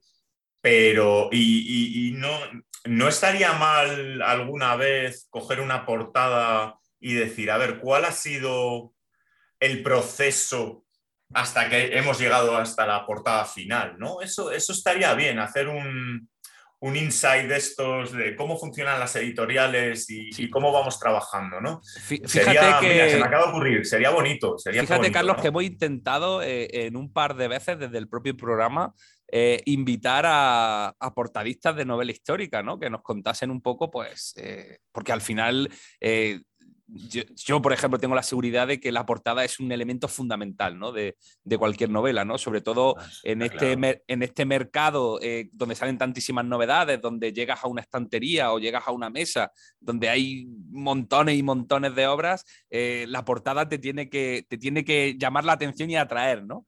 Pero Carlos, no han querido, no han querido conectarse a, nuestro, a nuestros micrófonos, les da, les da vergüenza o no sé si les da miedo de lo que le podamos preguntar. Pero oye, que Carlos, tomamos el testigo y desde aquí, si nos escuchan, a ver si os animáis y un día hacemos un programa hablando de portadas de novela histórica.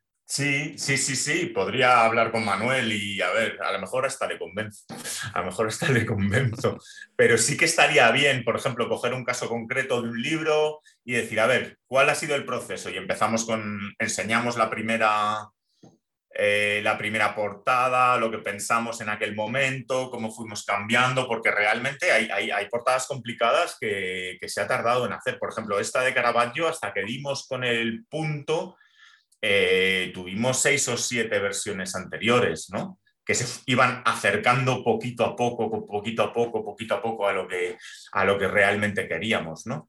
y, luego hay otras, como decía, que salen, salen espontáneas, salen rápido y, dices, pues a lo mejor hay que ajustar un poco de, de, los rótulos o tal, pero esto es lo que queremos, ¿no?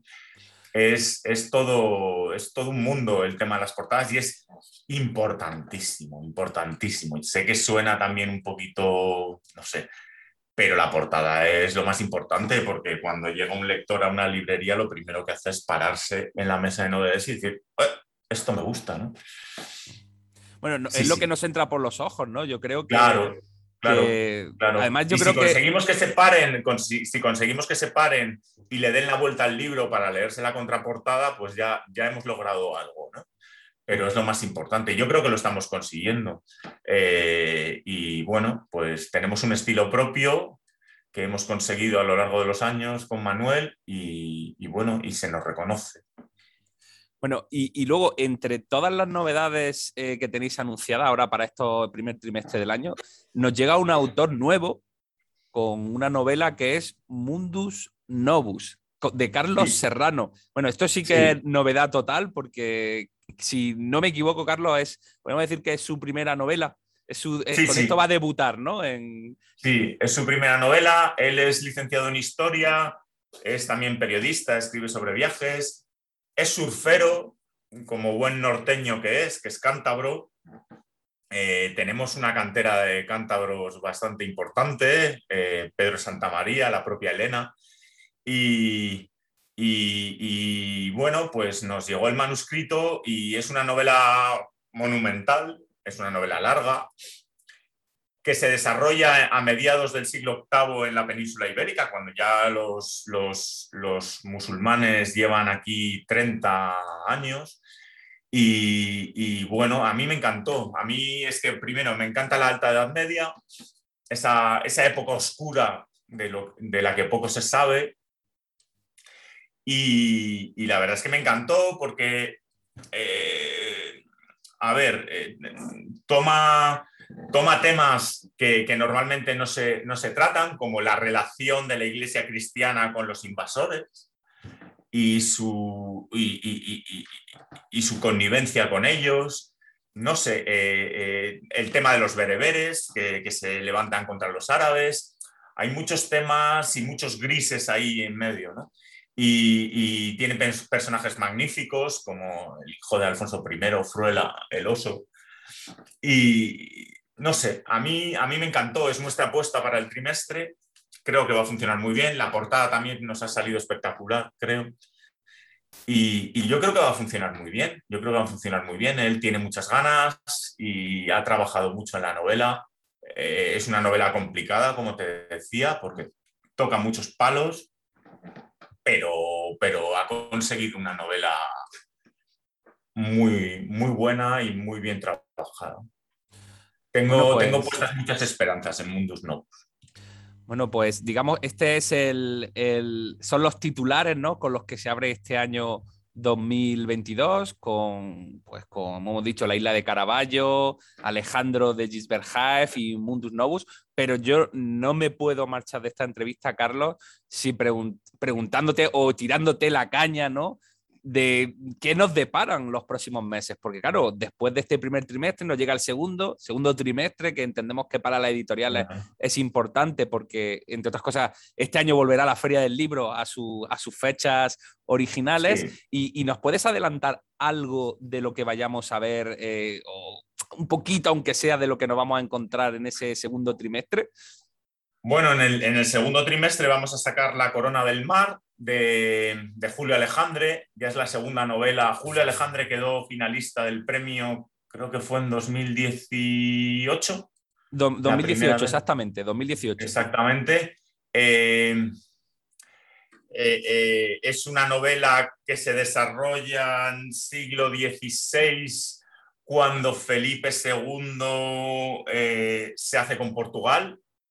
y hay una, digamos, hay una facción de portugueses que no está de acuerdo y, se, y, se, y después de una derrota militar se, se, van a las Azores y se hacen fuerte en las Azores, ¿no? Y hay una batalla en las Azores y luego también trata el tema Caribe y piratas y, y bueno, eh, a mí me encantó la novela. Eh, también muchos personajes distintos, aparecen también ingleses, franceses en la batalla de las Azores. Eh, eh, un personaje principal espectacular, un, personaje femenino también que crece a lo largo de la novela, a medida que se desarrolla la novela. Me gusta muchísimo la novela. Eh, hemos apostado otra vez por Julio. Nosotros somos una editorial de, autores. Nos gusta hacer autores, nos gusta confiar en nuestros autores. Y, y bueno, pues ya te digo que es la segunda novela de Julio. Estamos muy contentos. Creo que va a funcionar muy bien ya tenemos portada, dentro de nada la vamos a, enseñar. deseando verla. Por cierto, Carlos, solamente decir que la anterior novela que quedó finalista de Julio Alejandre es Las Islas de Poniente, por si a nuestros oyentes tienen ganas de leerla ¿no? y necesitan buscarla. Las Islas de Poniente, que no se olvide, que también fue, fue un año reñido en, el premio. Sí, sí, exactamente. Pasó un poquito como, como este año. Y nada, con Julio estamos muy contentos. Ha hecho también una novela monumental eh, otra época completamente distinta a la de Mundus Novus, pero, pero no sé, a mí me convenció desde el principio, me convenció desde el principio. Y luego más adelante tendremos más, más, más novedades. Ya en el segundo semestre eh, vamos a publicar una novela de una autora catalana, Neus Arqués, eh, que se titula El Naranjal y la Garza que va sobre los años de Juana de Castilla en Flandes, antes de ser nombrada heredera al reino de Castilla, eh, que también nos hace mucha ilusión publicar. Eh, y está fenomenalmente escrita, ve la, eh, enfoca la vida de Juana desde otro punto de vista y no se centra en cuando vuelven a Castilla con su marido y ocurre todo lo que ocurre, que, bueno, dicen que está loca y tal. Esto es anterior, ¿no? Y, me parece un, punto de vista muy, muy original, ¿no? Y luego queremos seguir con Adrian Goldsworthy. Eh, que por este cierto, comentamos el fuerte, para que la gente lo sepa, hace eh, el primer programa que realizamos este año. O sea que, que si no conocéis a Adrián Woolworthy, eh, del fuerte tenéis un comentario en profundidad en nuestro primer programa. Perdona la cuña, Carlos, pero es para que la gente. Sí, sí, sí, sí, me parece bien. Yo empiezo a hablar, yo empiezo a hablar y no hay quien me pare y, y- y doy por hechas muchas cosas. El Fuerte fue la primera novela de una segunda trilogía eh, y nos ha funcionado espectacularmente bien. Ahora, dentro de unos días, vamos a sacar la segunda edición. Eh, nos ha sorprendido. eh, la primera trilogía funcionó muy bien, pero, pero el Fuerte ha tirado para arriba y, estamos muy contentos con las novelas de, de Adrián. A ver si conseguimos que este año vaya a Úbeda. Bueno, esto nosotros encantadísimos. Además, bueno, ya que tú lo has desvelado aquí en decir que, hombre, que es un autor que siempre hemos tenido en, en mente y esperamos que en algún momento nos visite en el, en el certamen de novela histórica de Úbeda. Bueno, Carlos, y eh, aparte, es- es- nos has hecho ese adelanto, pero nos sentimos obligados a preguntarte por un autor, otro finalista ¿no? de, del premio de novela histórica de Úbeda, que es Santi Mazarro mm, que además eh, siempre nos manda fotos y nos manda cositas para el podcast. Entonces, eh. ¿qué sabemos de Santi? ¿Vamos a ver a Santi ver. en 2020? ¿Vamos a leer a Santi de nuevo en 2022 o vamos a tener que esperar hasta 2023? Yo creo que sí. A ver, ya sabes, ya conoces a Santi. Es, es un tío súper ocupado en 100.000 cosas, es documentalista, hace 100.000 viajes para, para sus documentales, y, pero en Navidades ha trabajado duro en el final de, de otra novela que es sorpresa. Y me ha dicho que en una semanita o diez días me, la, me manda el manuscrito. Yo tengo muchas ganas de, de leerlo. A mí Santi me encanta. Eh, y yo creo que va a triunfar en, en el tema de la literatura porque lo tiene todo para triunfar. Eh, escribe como Los Ángeles, se mueve en redes sociales espectacularmente bien, es un tío majo, joven, eh, divertido, eh, no sé, es todo alegría y, y empuje, ¿no?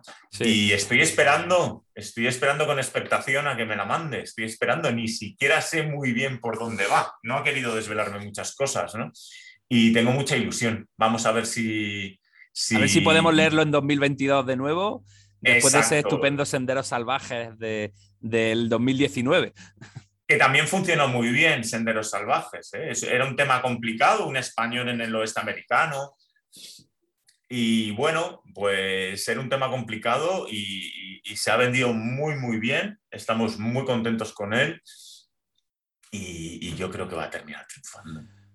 Bueno, pues eh, Carlos, eh, con, este, con esta última pregunta sobre Santi Mazarro, eh, vamos a acabar la entrevista. Darte las gracias por habernos atendido en nuestros micrófonos y que vamos a seguir súper atentos tanto a las novedades que nos traigáis en el próximo trimestre o en los próximos meses y también, por supuesto, seguiremos haciendo desde el programa una cobertura de- del premio de novela histórica, de cómo va evolucionando, de cómo las obras que se van presentando y bueno, cómo se desarrolla todo. Carlos, tenemos una gran aventura por vivir en 2022. Pues sí, pues sí. Gracias a, a vosotros, Pablo, por, por estos minutos. ¿eh? He disfrutado mucho y vamos, vamos a seguir trabajando para que 2022 sea, sea un buen año, un buen año. Pues Gracias. muchísimas gracias y Carlos, eh, espero que nos veamos de nuevo en los micrófonos en 2022. Así que nos despedimos y continuamos con nuestro programa.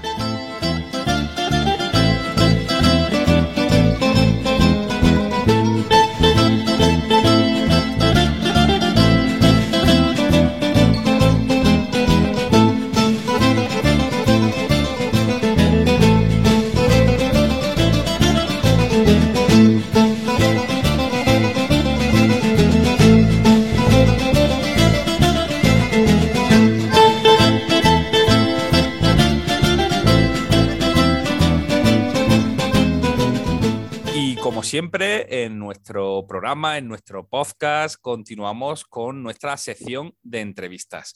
Y hoy, pues eh, sinceramente, en el podcast, y yo concretamente estoy muy contento porque por primera vez eh, viene a nuestros micrófonos Clara Rasero. para aquellos que no la situéis, aunque tengo que decir que tiene redes sociales, que la podéis encontrar, es editora de Ediciones B. Y además es una editora que está al cargo de muchos de los autores de los que normalmente hablamos aquí en el podcast. Así que mm, encantado de saludarte, Clara, ¿qué tal? Encantada yo de estar aquí. Muchísimas gracias, Pablo, por invitarme. Eh, y muchísimas gracias por todo el cariño que le dais a nuestros libros. La verdad es que tenemos a todos los autores enamorados de vuestro podcast y, de vosotros, vamos. Oye, Clara, mm, porque para que lo sepan nuestros oyentes, vamos a hacer eh, un repaso por las novedades que van a salir eh, en estos primeros meses del año, las que ya salieron en el lo que te viene. Efectivamente, y, lo, que va a salir en breve y lo que va a salir en el hmm. futuro. Pero antes de nada, eh, para que nuestros oyentes te sitúen, ¿cuál es, la novela histórica es algo que siempre te ha gustado. Eh, te, sientes cómoda en este mundo de la novela histórica? Sí, bueno, para mí, em, en Ediciones B, como ya muchos de los que escucháis este podcast sabéis, tenemos una gran variedad de títulos, pero la verdad es que uno de nuestros fuertes y de lo que intentamos cuidar más es la novela histórica. Y a mí lo que más me gusta, la verdad, de la novela histórica em, es que mm, aparte de que creo que da mucho juego, porque la novela histórica son muchas cosas y, mucho, y puedes abarcar muchos periodos, es aprender constantemente eh, de los autores y de las historias que cuentan. Además, creo que tenemos mucha suerte de tener autores que, aparte de tener una rigurosidad histórica alucinante, tienen una capacidad narrativa eh, que es que te llevan por delante.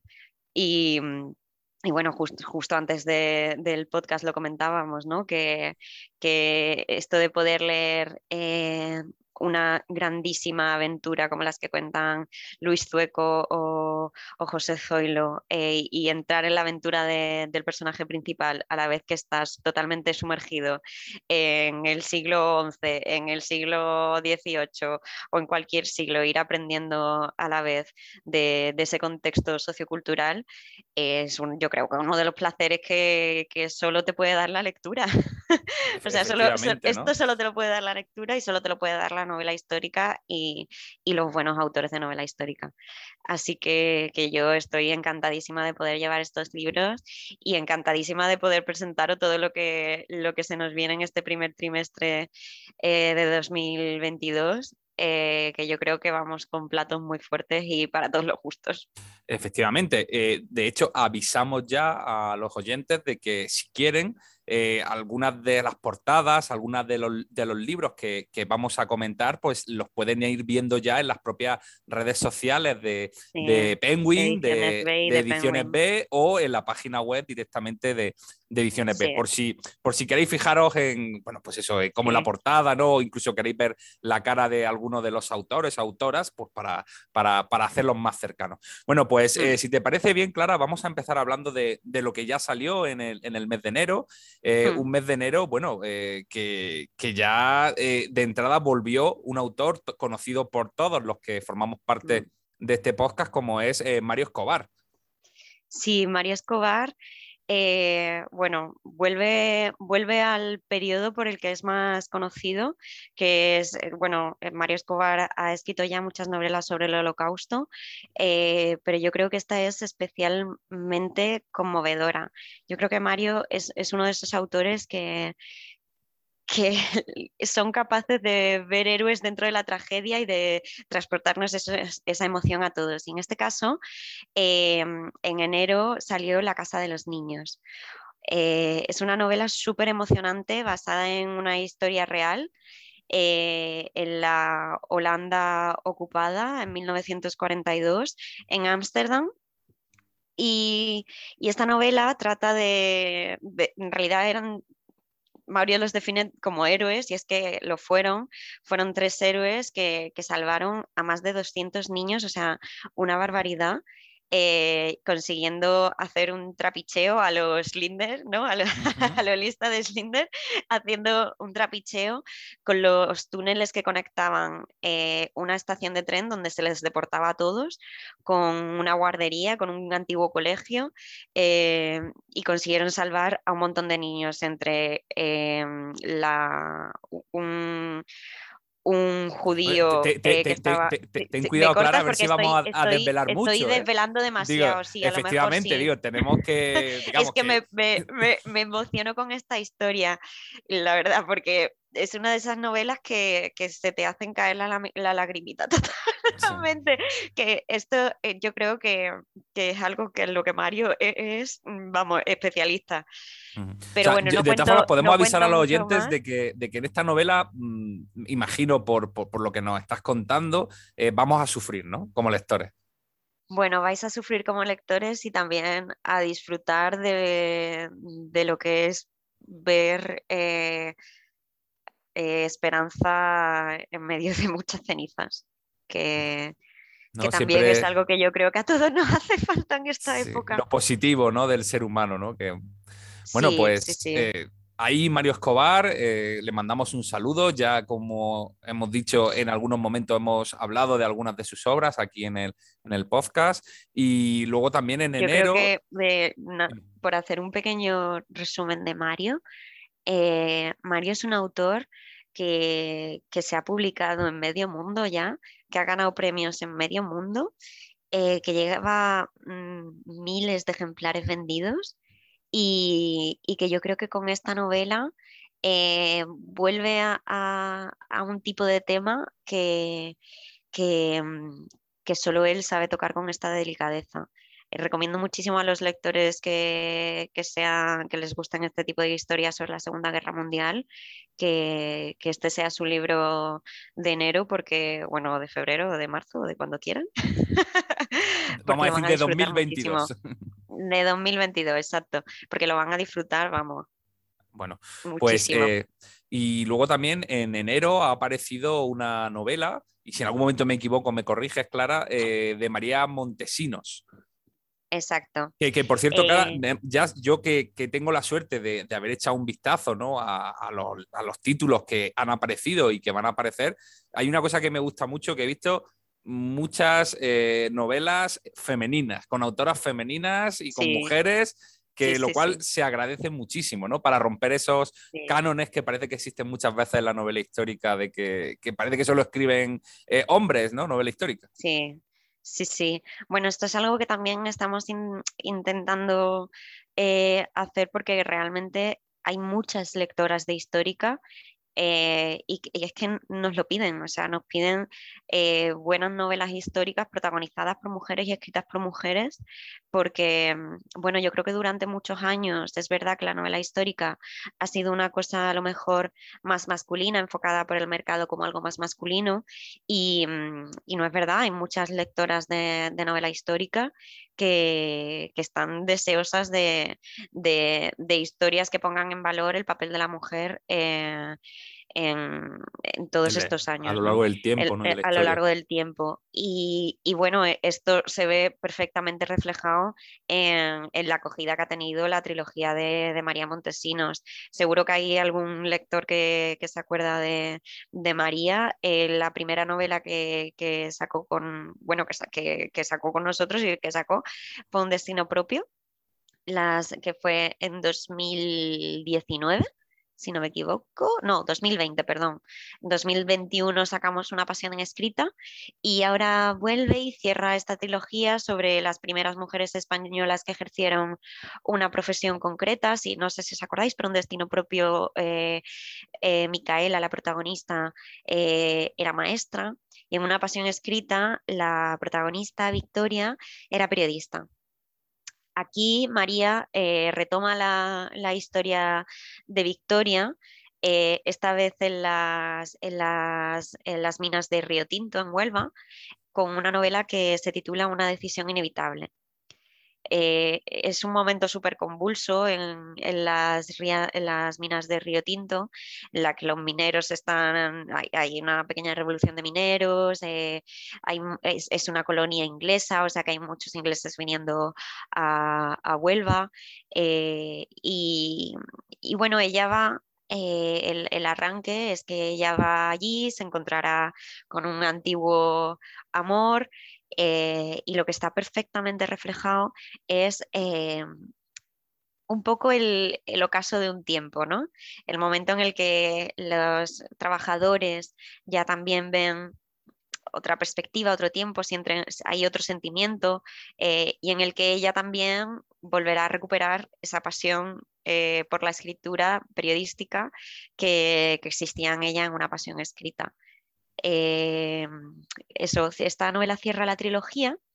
Eh, yo creo que es una trilogía que, realmente está, o sea, se está leyendo muchísimo y que está gustando mucho a las lectoras justamente por esto que tú decías, Pablo, porque se, se pone en, bueno, que, que, que, realmente primer plano eh, efectivamente, a, a, las mujeres que lucharon también por, por poder ejercer una profesión.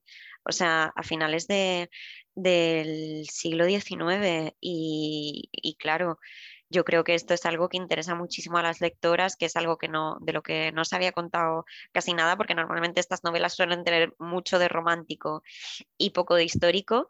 Y bueno, aquí María es especialista en, unir una trama súper interesante con, con, un eh, contexto histórico apasionante.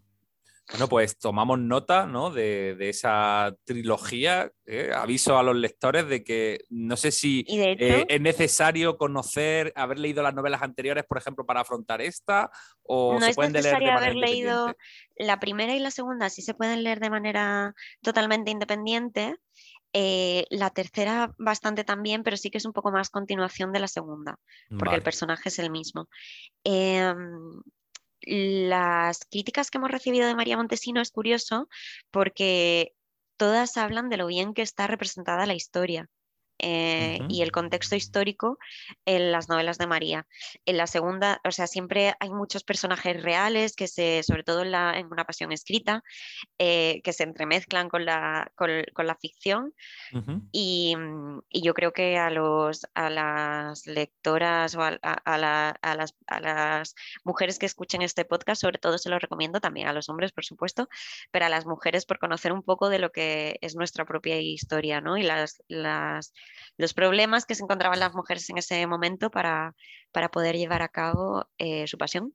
Eh, yo te aseguro que, muchas, eh, muchas oyentes tenemos porque son las que más comentarios nos dejan normalmente en redes sociales y en, la propia, y en el propio podcast. O sea que hay gente que ya la tenemos fichada, ¿no? Yo pienso así rápidamente, digo, Está fichadísima, Belén, digo, o sea, que, que muchas oyentes tenemos, pero ojo, que, no estamos eh, clasificando la novela histórica en que si esto va dirigido a un público femenino o masculino. Estamos hablando de que aquí lo que una cosa que es importante es eh, que cojan papeles protagonistas cuando normalmente han sido los hombres los protagonistas en este tipo de, de novelas para que no haya, que no dé que no error, ¿no? De que, ostras, a tenemos, ver si... Tenemos varias novelas de las que vamos a hablar que van un poco sobre esto, sobre conocer qué problemas tenían las mujeres para realizarse en los distintos momentos de la historia. Y este es un caso perfecto para realizar, el, caso de María Montesino es el caso perfecto para ver los problemas que tenían para realizarse profesionalmente. Y si mm, y no digo que, efectivamente, que, seguimos, es que viene al hilo, viene, es que viene justamente, eh, eh, ahora que estamos aquí en febrero, o sea, nos llega la doncella guerrera, que también continúa esa estela de la que estábamos hablando, ¿no? Y además esta me ha llamado especialmente la atención por su temática. Sí, eh, bueno, te presento un poco rápido así a, la autora. Eh, la autora se llama Teresa Sagrera, es una autora eh, catalana, de aquí de Cataluña, que siempre ha escrito en catalán y esta es su primera novela en castellano, eh, con lo cual estamos súper contentas de poder publicar la primera novela de, Teresa para que, que se abra también a los lectores en castellano. Ella es, colabora con muchos medios aquí en Cataluña, es escritora y, y maestra y, la doncella guerrera tiene, rescata una historia súper curiosa. A veces pensamos que, hay historias fantásticas, alucinantes, que tienen que ser, eh, que para que sean más alucinantes tienen que ser extranjeras, y luego nos encontramos con un cantar leonés que nos cuenta casi la historia de la Mulán española o de la Juana de Arco española. Eh, Teresa nos cuenta la historia de, de Juana Darintero. Eh, que fue la primera mujer que, se introdujo eh, no solo en una armadura para vestirse como hombre, sino también en las filas de, una guerra totalmente eh, eso, disfrazada como hombre. Equipada, ¿no? que la dejaran ir, sí, sí, equipada, ¿no? la historia de Juana es realmente muy parecida a la de Mulan. En la, guerra de, sucesión entre Isabel eh, de Castilla y Juana de Trastámara, eh, cuando, cuando, cuando, llaman a filas, ¿no? Em, el padre de Juana, que era, que era, un noble de un pueblo leonés, eh, está muy enfermo y no puede ir él a la guerra. Entonces, bueno, e, el, honor se le, viene abajo, ¿no? De, ¿no? de no poder ir. Y Juana se posiciona y dice, voy a ir yo. Pero claro, ella era, eran todo hermanas, eh, ella era una de las hermanas y el padre de, primeras le dice, tú, tú, estás loca, ¿cómo vas a ir tú? Eres mi hija, no, no eres un guerrero. Pero bueno, aquí, aquí entra el, carácter de, una mujer que no, tiene, que no tiene miedo, que lo que tiene es una valentía alucinante en el siglo XV para decir, ahí me voy a ir yo a hacer honor a, mi nombre, a mi pueblo y a mi familia. Y junto con, el protegido de su padre, se van, se van a la guerra, ahí juntos vivirán no solo una historia fascinante en la que incluso Isabel de Castilla empieza a ver algo raro, eh, y empieza a pensar que es una espía, no es una espía. Yo, yo creo que estamos contando ya mucho, me da la sensación. Sí, a lo mejor me estoy. yo creo que ya con, lo que hemos dicho, ¿no? De cómo. A lo mejor me lo puedes cortar, Pablo, luego. No, no, no te preocupes. Digo, pero que, que, que es por no, eso. pero bueno, lo que ya desvelamos al final gran parte de la trama. no, sé no, pero esto es solo el principio. No, esto no es. Esto es una forma de contar que vamos a ver también los entresijos de la guerra los entresijos de la guerra, eh, a la vez que los entresijos del poder, a la vez que, la historia de eso, de una mujer que se tuvo que poner una armadura para y esconderse de lo que era para, para poder ser valorada y poder conseguir el honor para su familia y para, y para su nación. Y, y luego ya lo que nos viene, lo que nos va a empezar a llegar, que, es lo que vamos a empezar a hablar ahora en el mes de marzo y en el mes de abril, y empezáis abril muy, perdón, marzo muy fuerte. Marzo, porque vuelve uno, digamos, de, de los históricos de, de, este género, que es José Luis Corral, con, con, la novela Matar al Rey, que evidentemente se sigue moviendo en su, en su, en su edad media, ¿no? Y en su momento que él controla perfectamente. Bueno, pues, ¿qué nos puede adelantar de, de Matar al Rey? Bueno, eh, Matar al Rey es un novelón. es que, de verdad, estamos ahora cerrando el, manuscrito y, estamos emocionadas. Va a ser una de nuestras grandes apuestas, o sea, es nuestra gran apuesta de, marzo. Eh, es o sea, es una historia fascinante. Es el arranque de una biología eh, que nos sumerge en los reinados más sangrientos de Castilla, el de Alfonso XI, a quien muchos conocieron como el justiciero. Y luego, en la segunda parte, será sobre Pedro I de Castilla, a quien, a quien muchos conocemos como, como el cruel. Esta novela es eso, es la primera parte, ¿no? que es la de Alfonso XI. Eh, bueno, es que no, no, voy a contar mucho de la historia porque ya la leeréis. Yo solo os digo que, que es que, corren ríos de sangre, que corren, eh, eh, o sea, hay una fricción y una ambición por el poder en esta novela. Que, bueno, que es que él mismo lo dice, José Luis Corral, que es que Juego de Tronos se queda corto con las intrigas y la violencia de Castilla en el siglo XIV. Eh, Además, yo creo que se eh, nos viene... Alfonso XI, un rey, digo, hago aquí este, este inciso muy vinculado con, con, nuestra provincia de Jaén y por lo tanto estoy seguro que la provincia de Jaén va a aparecer seguro en la novela y además me consta porque cuando seguramente Corral estuvo documentándose para la novela, eh, colgó algunas fotos de, su mm. paso por aquí, por la provincia. O sea que creo que casi al 99% vamos a aparecer. Y creo que aparecerá Úbeda. De verdad, es, es una. O sea, es que yo creo que. Eh, es que es de estas novelas históricas que casi se leen como si fueran un thriller de la cantidad de cosas que pasan y de la cantidad de personajes malos que quieren dividir el, poder, que quieren eh, jugar con, con, el trono. O sea, es un constante eh, está, en constante ebullición esta novela. y, bueno, no, no, quiero contar mucho de la trama porque, bueno, aparte de que es una novela histórica y ya la trama se lo sabrán los oyentes mejor que yo, mejor que, nosotros dos juntos. Efectivamente, pero, Alfonso XI es un personaje quizá dentro de todos esos reyes ¿no? de los siglos eh, y 14, de los que a lo mejor no, no, no, se oye tanto, no se habla tanto, mm. y por lo tanto puede ser muy interesante ¿no? profundizar en él a través de esta, de esta novela. Sí, sí, además es eso, es, es una biología que, que bueno, no, no, no, me adelanto, pero que, que, ya hablaremos en los próximos podcasts. hablaremos, hablaremos de ella. Será una, una, una, segunda parte que tendréis prontito entre manos también pero que, yo creo que, va a ser uno de los grandes libros de novela histórica del año. Eh, o sea, bueno, dos de los grandes libros de novela histórica del año, porque, porque es un proyectazo. Es un proyectazo que José Luis se ha, propuesto y que, y que realmente va a gustar a muchísimos lectores. Y como en todas las novelas de José Luis, hay, hay guerra, hay amoríos, hay sexo, hay, intrigas, hay, batallas y de todo. Hay batallas, hay, hay de todo y es que os lo vais a pasar pipa leyéndolo. Bueno, y después de esta salida de Corral, después de, este, de esta nueva novela de Corral, eh, si no me equivoco, Clara, saltamos al mes de abril. Bueno, ya saltamos a los lanzamientos de, abril.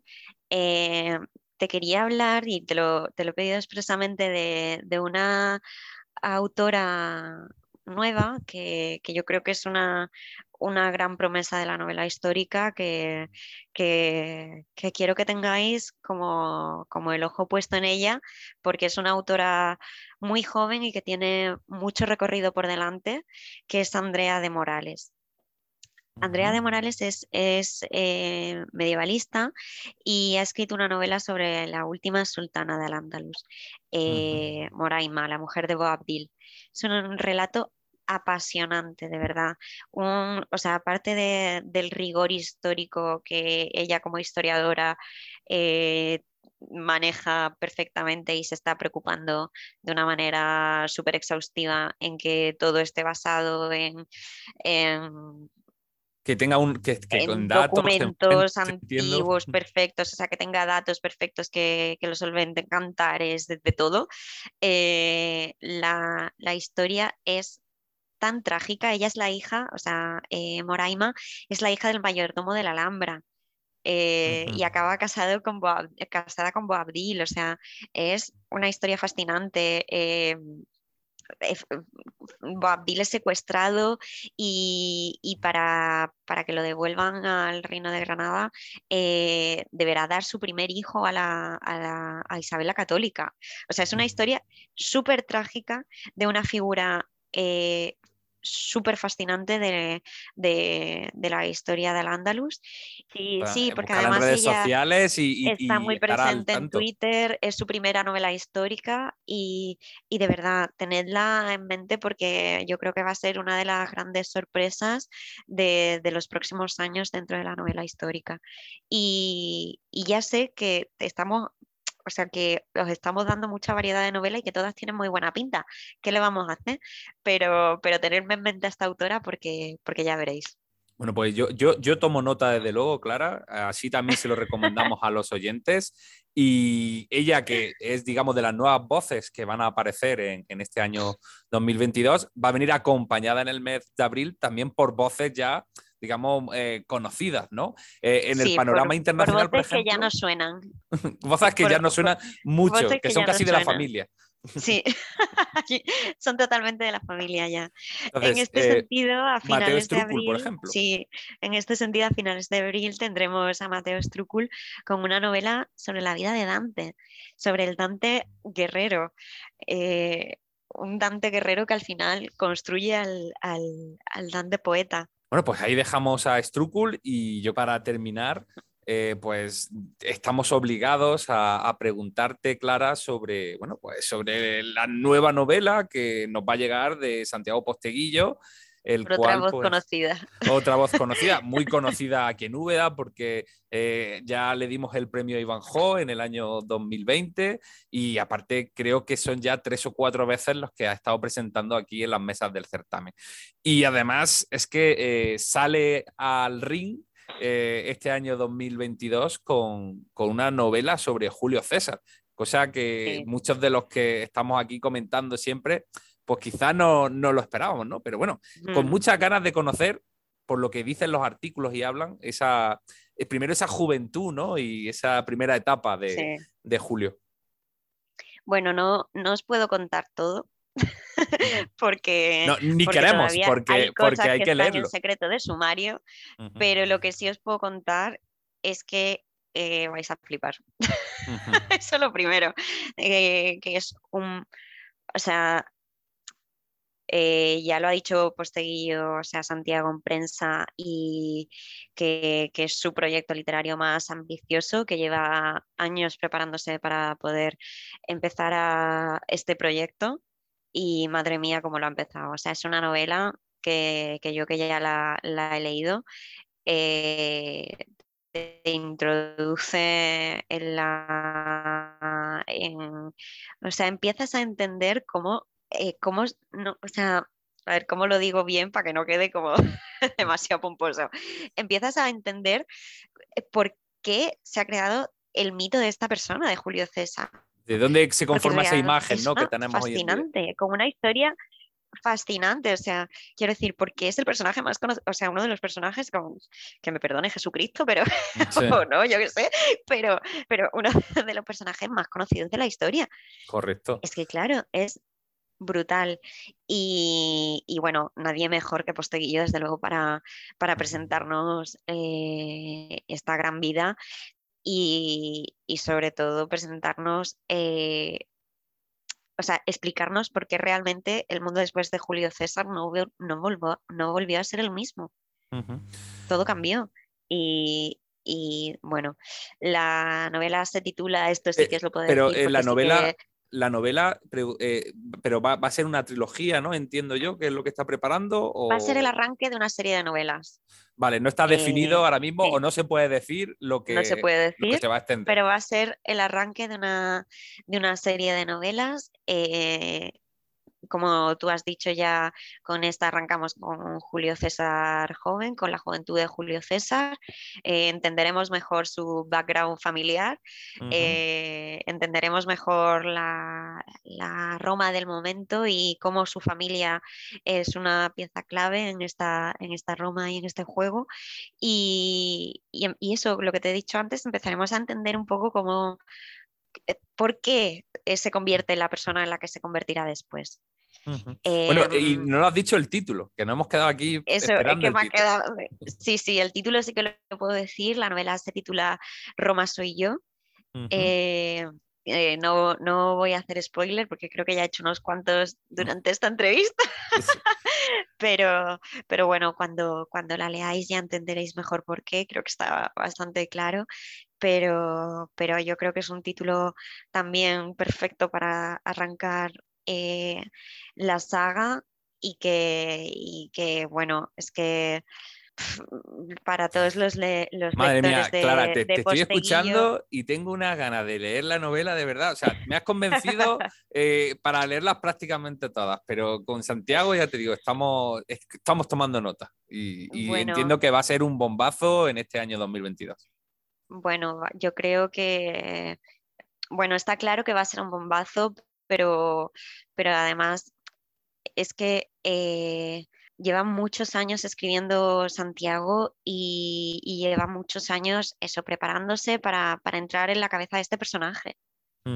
Y, y bueno, lo ha conseguido con creces. Bueno, pues eh, hasta aquí este avance que hemos realizado junto con Clara de las novedades eh, de Histórica que nos trae Ediciones B.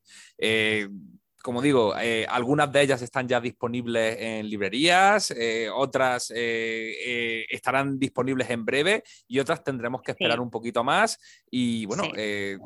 nosotros desde... Bueno, des- pero si tenéis ganas de saber algo de alguna, ya sabéis que, que en, nuestra página web, en Penguin Libros, tenéis las descripciones de, de todas ellas y, y, y nada, y si no, pues a preguntar en las redes sociales, que ahí también estamos, para lo que necesitéis. Y estar atentos, sobre todo, ¿no? A lo que vaya saliendo, Bueno, alguna sí. portada que todavía no conocemos. Así que, oye, Clara, nosotros agradecerte el ratito que nos has querido No, gracias a ti, de verdad. Y que, Gracias bueno, a que, vosotros por invitarme y, y a todos los que os escuchan por, por habernos escuchado este ratito.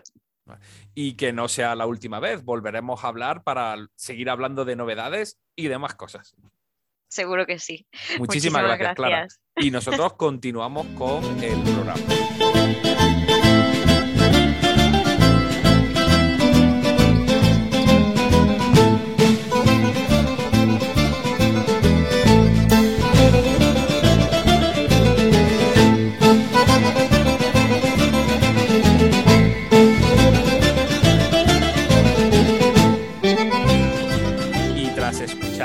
Clara Rasero y a Carlos Alonso, nos toca despedirnos de un programa más en el que yo creo que hemos tenido mucha acción, mucha información, muchísimas novedades y por supuesto un equipo maravilloso de colaboradores, al cual pues me voy a despedir uno por uno de ellos y ellas, como se merece. En primer lugar, Eva, gracias por acompañarnos un programa más. Que sepan nuestros oyentes que eh, volverás y en breve, en el próximo programa. O sea, el retorno del Jedi. Pues muchas gracias, Pablo. Y bueno, que yo me voy ahora a curarme las heridas, que tengo algunas heridas, ¿vale? Que me han hecho en el ring. Bueno, bueno, pero ha salido bien Betadine, ahí betadine. defendiendo, eso es muy positivo y, y para eso queremos justamente este super equipo, para, bueno, pues para mostrar opiniones. Hay gente que nos gusta las novelas que leemos, otros que no, y por eso, y por eso hacemos este programa. Bueno, vamos en segundo lugar a despedirnos de Ren. Ren, hola. Muchas gracias por tenerme en este programa. Ha sido maravilloso. Me ha recordado a los primeros programas que escuchaba cuando era solamente un oyente y decía, joder, por fin un podcast de literatura que merece la pena. Y ahora tengo el privilegio de participar en él y de reírme, de meterme con vosotros. Gracias a todos por oírnos. Gracias por enseñarnos cada día nuevo vocabulario y por recordarnos eh, y que pensemos en, en el test de Rochard y todas esas cosas, Ren. Yo ya no soy incapaz de leer un libro sin pasar por todo eso. De Bechte, el test de Bechte. Ah, no, el de Rochard era de otra cosa, ¿no? Ese era, ah, ese era el de la sombra. Ese, ese es el Eh, turrón. las el- el manchas, turrón de el de sus la- Si es que lo de Batman me afecta mucho, ¿eh? Si es que leer tantos cómics me afecta. No te acuerdas de los nombres de los blogueros que invita al podcast, ¿cómo te vas a acordar del nombre de un test? Vamos. Bueno, por otro lado, Yolanda, muchísimas gracias por estar aquí un programa más. Nos hemos reído mucho, nos hemos placer, pasado muy bien. gracias. Y Muchas por gracias último, a todos. tenemos una mala noticia, queridos oyentes. Tenemos que decir que otro programa más no hemos conseguido conocer la dedicatoria, pero que ya nos ha informado la hermana de Pedro de que jamás lo vamos a saber. Así que hasta aquí. Hasta no aquí llega para la historia. público, o sea que fue bonito mientras duró. Teníamos que haberlo dejado esto seguir, pero O no tengo permiso de mi hermana para leer la dedicatoria en antena. A o partir sea de ahora solo que circularán leyendas y de lo que pudo poner o de lo que ponía realmente, pero jamás lo sabremos. De todas formas, Soy desde el leyenda. certamen nos comprometemos a de alguna manera u otra, sea contando con Indiana Jones, con aventureros, con mercenarios, en algún momento en conocer qué pone realmente ese manuscrito prohibido que no hemos podido sacar a la luz. Bueno, Pedro, ¿algo que decir al respecto? Nada, que me lo paso muy bien con vosotros, que me gusta mucho leer. eh, da igual que unas novelas te gusten más que otras, siempre es bueno abrir un libro, así que mm, a- eh, en eso seguiremos y a eso invitamos a nuestro oyente. A que Y lean, que en el próximo lean programa y no vas a hablar. Es una declaración de intención. Sí, No, tengo, yo ese, no, de- no. ten- tengo yo ese defectillo, me cuesta mucho hablar, sí. Claro, sí, sí. Bueno, sí, chi- es verdad. Déjalo, déjalo, Bueno, pues nada. Nos despedimos. Muchísimas gracias a todos. Muchísimas gracias a vosotros que nos escucháis cada programa. Esperamos vuestros comentarios y muy prontito volvemos en 15 días con un nuevo programa del podcast. Hasta luego.